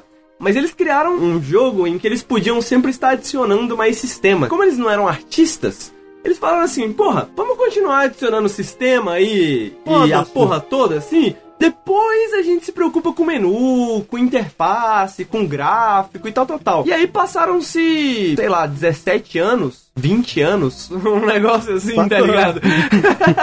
e Dwarf Fortress se tornou esse monstro que ele é hoje. Mas pra você ter uma ideia, Dwarf Fortress tá na versão 0.44, se eu não me engano, sacou? Eles supostamente. Ah, não chegou não nem chegou no nem no 1.0, 1.0. não chegou nem no, no 0.5, sacou? Não tá nem na metade. Mas tem 17 Tem, anos, exatamente. O cara falou, mano, se- ele já falou, né? Se eu passar o resto da vida trabalhando em Dwarf Fortress, tudo bem, eu não me importo, sacou? Tá suave. Esse é o ganha-pão dele? É, É Dwarf? Fortress tem uma comunidade extremamente forte, né? Ao redor dele, e até agora ele sobrevivia através de doações. Ele recebia muitas doações através do site. E, mas é por conta disso, né? Eles estão ficando velhos, afinal de contas, eles já não eram tão novos assim quando começaram da Fortress, mas eles estão levando, chegando lá nos 40 mais tarde, assim, 50 anos, tal, tal, tal. Eu acho, posso estar falando bosta também. Mas parece que um dos irmãos tá com um problema de saúde. E aí eles começaram a pensar, porra, como que a gente faz pra conseguir mais grana em cima do Dwarf Fortress? Por conta disso, a Kit Fox Games, que é uma publisher muito boa, inclusive, eles pegaram Dwarf Fortress e vão publicar ele na Steam. E aí Dwarf Fortress vai sair em algum momento do mundo, da vida, nos próximos meses, nos próximos anos. Vai sair na Steam, vai ter a versão paga na Steam, que vai ter uma interface melhor, mais acessível. Eles estão pensando em gráficos mais acessíveis, a interface mais acessível, tudo mais acessível para que você possa jogar Dwarf Fortress da maneira, tipo, porra, ainda é complexo, mas vai ser menos trabalhoso, vai ter menos fricção entre você e essa complexidade, porque muitas das coisas são complexas de Dwarf Fortress, na verdade são só é só fricção, porque os menus é uma bosta, sacou? Tipo, porra, pra você colocar no menu de construção, você tem que apertar B tá ligado? E aí eu que sou um doente, sacou? Tipo, eu sei que qualquer momento que eu apertar BB, eu vou colocar pra construir uma cama, tá ligado? E aí eu posso guiar e colocar a cama onde eu quiser, sacou? E aí, só que eu tenho que fazer tudo isso pelo teclado, pelas setinhas, tal, tal, tal. Agora vai ter suporte a mouse, vai ter menu, vai ter a porra toda. E eles estão publicando bastante o processo de desenvolvimento, né? E, porra, tá lindíssimo, tá muito bonito, assim, pelo menos comparado. Eu entendo que não é, porra, realista, não é AAA, não é 3D e nada, nada. Mas comparado ao que eu já tive que aguentar, entendeu? É, é lindíssimo. E como eu tava falando pro Gujamin, sacou? Tipo, ele é esse jogo que ele é tão complexo, ele é tão extenso, que você não precisa dominar 100% dele, ou, é, ou se torna quase impossível dominar 100% dele, sacou? Tipo, porra, você pode jogar Dwarf Fortress a 200 horas, e eu, eu já li relatos de pessoas que, porra, jogo Dwarf Fortress, ah, já tenho mais de 500 horas de Dwarf Fortress, mas eu nunca tentei fazer uma fortaleza no gelo. Quais que são as dificuldades de fazer uma fortaleza no gelo, tá ligado? Eu acho fofo que você gosta muito desse jogo. A, a gente não tá nem falando de Dwarf Fortress, Eu mas ele faço, faz mano. questão, irmão. Ele falou da versão Steam. Eu vejo, Ele falou da história vejo. dos criadores, Mano, tem que, tem irmão. Que, tem que ter empatia, Caralho, mano. Só, irmão, só você não tem puta que pariu. pra gostar do jogo dele. Mas infelizmente esse jogo é muito escroto. Esse Mas jogo qual- é muito Mas escroto, qual que é a fita, realmente. Esse jogo que... É muito escroto, é muito escroto. Não, mas a gente não precisa ouvir mais nada. Não, era só isso que eu ia falar. Não é O jogo é escroto, irmão. Aceita o- no teu coração. É não escroto. é um jogo pra todo mundo, mano. Não é um jogo pra todo mundo. Realmente é uma linguagem diferente. É um jogo que eu me esforcei muito pra gostar. Sacou? Tipo, eu admito, mano. Foi muito difícil gostar de Dwarf Fortress. Eu desisti várias vezes enquanto eu tava aprendendo. Aí eu voltava, eu voltava, eu voltava. Mas eu comecei a ver muita coisa de Dwarf Fortress na internet. Sempre gostei muito de ler as histórias, tal, tal, tal. Eu falei, mano, vou aprender essa porra, tá ligado? Uma hora. E eu aprendi e não é tão difícil assim, sacou? É tipo aprender uma língua nova, só que menos útil, sacou? Então. tipo, então é uma questão de Basicamente, o, que o. Henrique tá dizendo é, galera, eu podia ter aprendido programação e ser rico, mas eu decidi aprender do, do Dwarf Aprendi, Fortress. decidi, exatamente. Me dediquei a isso, me dediquei a isso, tá ligado? É foda, é foda, mas não me arrependo. Não me arrependo, é muito bom. Tem, tem, tem coisas piores pra passar o tempo, Cara, Henrique. tem um. Calma, eu, cara. eu, eu vou dizer isso, assim, ó. Pra terminar, a parte aqui do Amazing Cultivation Simulator, que, como eu falei, mais acessível, diferente também, mas mais acessível. Existe um portal que você cruza depois que você passa um tempo jogando um jogo como esse, entendeu? E se você não passou por esse portal ainda, meu amigo, eu sinto muito, eu sinto muito.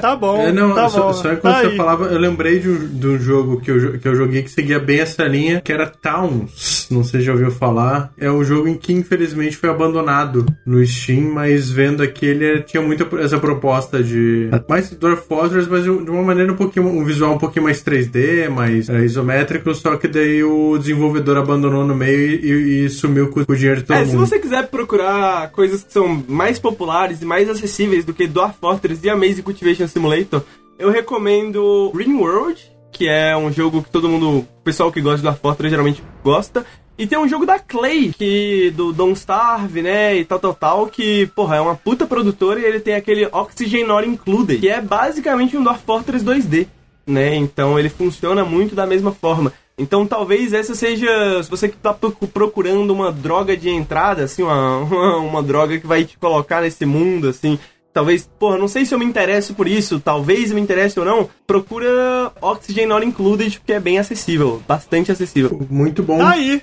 tá aí, acabou, né? Acabou. Que é... isso? Vamos, vamos falar um pouquinho de Valhalla. Joguinho de plantação aí. Fala esse... de Valhalla tá cedo ainda, pô, meia-noite e meia. Como que tá o desempenho do, do Valhalla no teu PC, Ricardo? Porque no meu PC tá, tá complicado, cara. Cara, tão me alugando aqui com esse papo, irmão. Que isso? Não, tô, tô perguntando a seriedade, cara. Porque aqui pra mim Muito tá rodando chato. pior do que o Odyssey. Acabou. É, esse foi o Periscópio 48. 48. Aqui, ó. Presta atenção do Lucas pra você. Vou pedir sinceramente, na sinceridade, agora papo sério. Pessoal que tá assistindo aí, pessoal que tá ouvindo de repente, a gente tá fechando esse ano. Esse ano foi a primeira vez que a gente começou a gravar podcasts meio que semanais, né? Cara, é, feedback, manda um feedback aí pra gente. Se você gosta, comenta. Tem um feedback. É, vamos começar a gravar esse podcast às 7 horas da noite, cara. Melhor, né? A gente não. É um feedback, um feedback que a gente, a gente já abraçou e a gente tá vendo. É passar a gravar o periscópio com três pessoas e não com quatro. Até pra, entendi, dar pra gente passar entendi melhor. Indireta. Então. é não ter mais convidado no Periscópio. Não, provavelmente se alguém fosse eliminado aqui, Gujamin seria eu, então você pode ficar tranquilo. É, provavelmente seria o Henrique. Não, é pra continuar trazendo convidado, com certeza. Mas a gente sempre passa da meia-noite, cara. Sempre passa da meia-noite. Se vocês me repararam inquieto demais nesse programa, foi porque eu tava sem o ar-condicionado ligado e eu tava com muito calor. Então, tipo, nunca mais eu gravo sem o ar-condicionado eu fico tira, inquieto. Mas tira tipo, a blusa, Ricardo. Sabe, eu fico, problema. mano, preciso acabar porque eu tô com muito calor. Então, nunca mais eu vou gravar, mas o próximo programa eu já vou estar com minha placa de vídeo nova, eu espero. E aí vou estar com o silenciador, já vai dar tudo certo. Mas, cara, queria agradecer aí, mano, o Bujomin por, por ter ficado aí. Obrigado pela paciência. Não, sem problema. Relembra aí a galera, o que, que tu faz na internet com suas lives, Twitter e o que, que você faz aí, mano. Cara, Relembra? eu passo nervoso. Acho que isso resume a experiência de internet de muita gente. Hum. Vamos lá, gente. Quem quiser aí me, me acompanhar, me segue lá no Twitter no arroba KYOBR, KYOBR, uh, verificadinho no lacrador. As lives do meu canal, em 2020 não foi o ano pro meu canal, porque, ah, 2020, né? Uh, mas aí 2021 promete, terei finalmente um estúdio próprio, um lugarzinho que dá para fazer as lives sem incomodar mais gente. Então pretendo retomá-las com certa frequência. Quem quiser ler meus textos, ver reviews, uh, eu acho que o, o, único review brasileiro de Airplane Mode do ano está lá no Neofusion, neofusion.com.br, um, um projeto independente que estou tocando com uns amigos, uh, Pedro Vicente, Dácio, Bacana, conheço o lá. Tutu Pierre, só uma galera galera bem legal, Renan Greca também. Então colhem lá que é um site. Assim, não, não vai ser o site mais hype, o site mais novidade, mas, cara, tem, tem o pessoal produz um conteúdo super legal, assim, e eu acho que, que vale a pena. Uh, e é isso. E, e, também sigam os jogos da Kiris nas redes sociais. Temos o Horizon Chase, que a galera já provavelmente conhece. Temos também o Wonderbox, que vamos lançar. Porra, esse jogo tá muito maneirinho. Que vamos lançar ainda numa data não divulgada, não posso revelar muitos detalhes, para a Apple Arcade. Sigam lá nas redes o arroba PlayWonderbox. E é isso, gente. Acho que é, que é isso que eu tenho a dizer. E uma boa noite e obrigado aí pelo convite. Valeu, Ricardo. Mano. Valeu participar. Uh, desculpe, chat, por, por eu, eu, eu ser um enabler ah. do Ricardo na hora de falar de Assassin's Creed. Mas eu também gosto pra cacete da série. Uh, e é isso, gente. Brigadão aí. Valeu, mano. Eu que agradeço aí por você participar. Henrique, mensagem final aí, mano. Monarque ou Nando Moura? Quem você acha que tá certo? Eu, eu acho que. Você vai defender o Monark? Pensa entre bem nessa Entre os dois, eu Pensa não defendo bem ninguém, resposta. mas se eu tiver que escolher entre Cara, os dois. Não, mas você não acompanhou ah, a treta? Não, qual foi? A treta da maconha? Não acompanhou? O Nando Moura foi pra cima do Monark, falou que o, o Monark tá corrompendo os, os jovens. Eu vi Matuê contra Nando Moura. Porque foi ah, é, no flow, né? E aí. Tá, mas eu, mano, a pergunta foi muito assim: Monark ou Nando Moura? Quem você fica do lado? Eu torço pela Covid Você nesse vai caso, ficar do cara. lado do Monark. Então é isso. Infelizmente. Ô Henrique, você- você perdeu um pouquinho do meu respeito, Eu acho cara. que essa é uma bela forma de acabar esse podcast até a Que próxima. escolha, né, mano? Que escolha. tipo, Nando Moura, Monark, se fode aí, cuzão. Rica- Ricardo has left the Independente da escolha, se fudeu, tá ligado? Dos dois jeitos você vai acabar lá. Você chama armadilha, mano. Você chama entrapment. Já vi.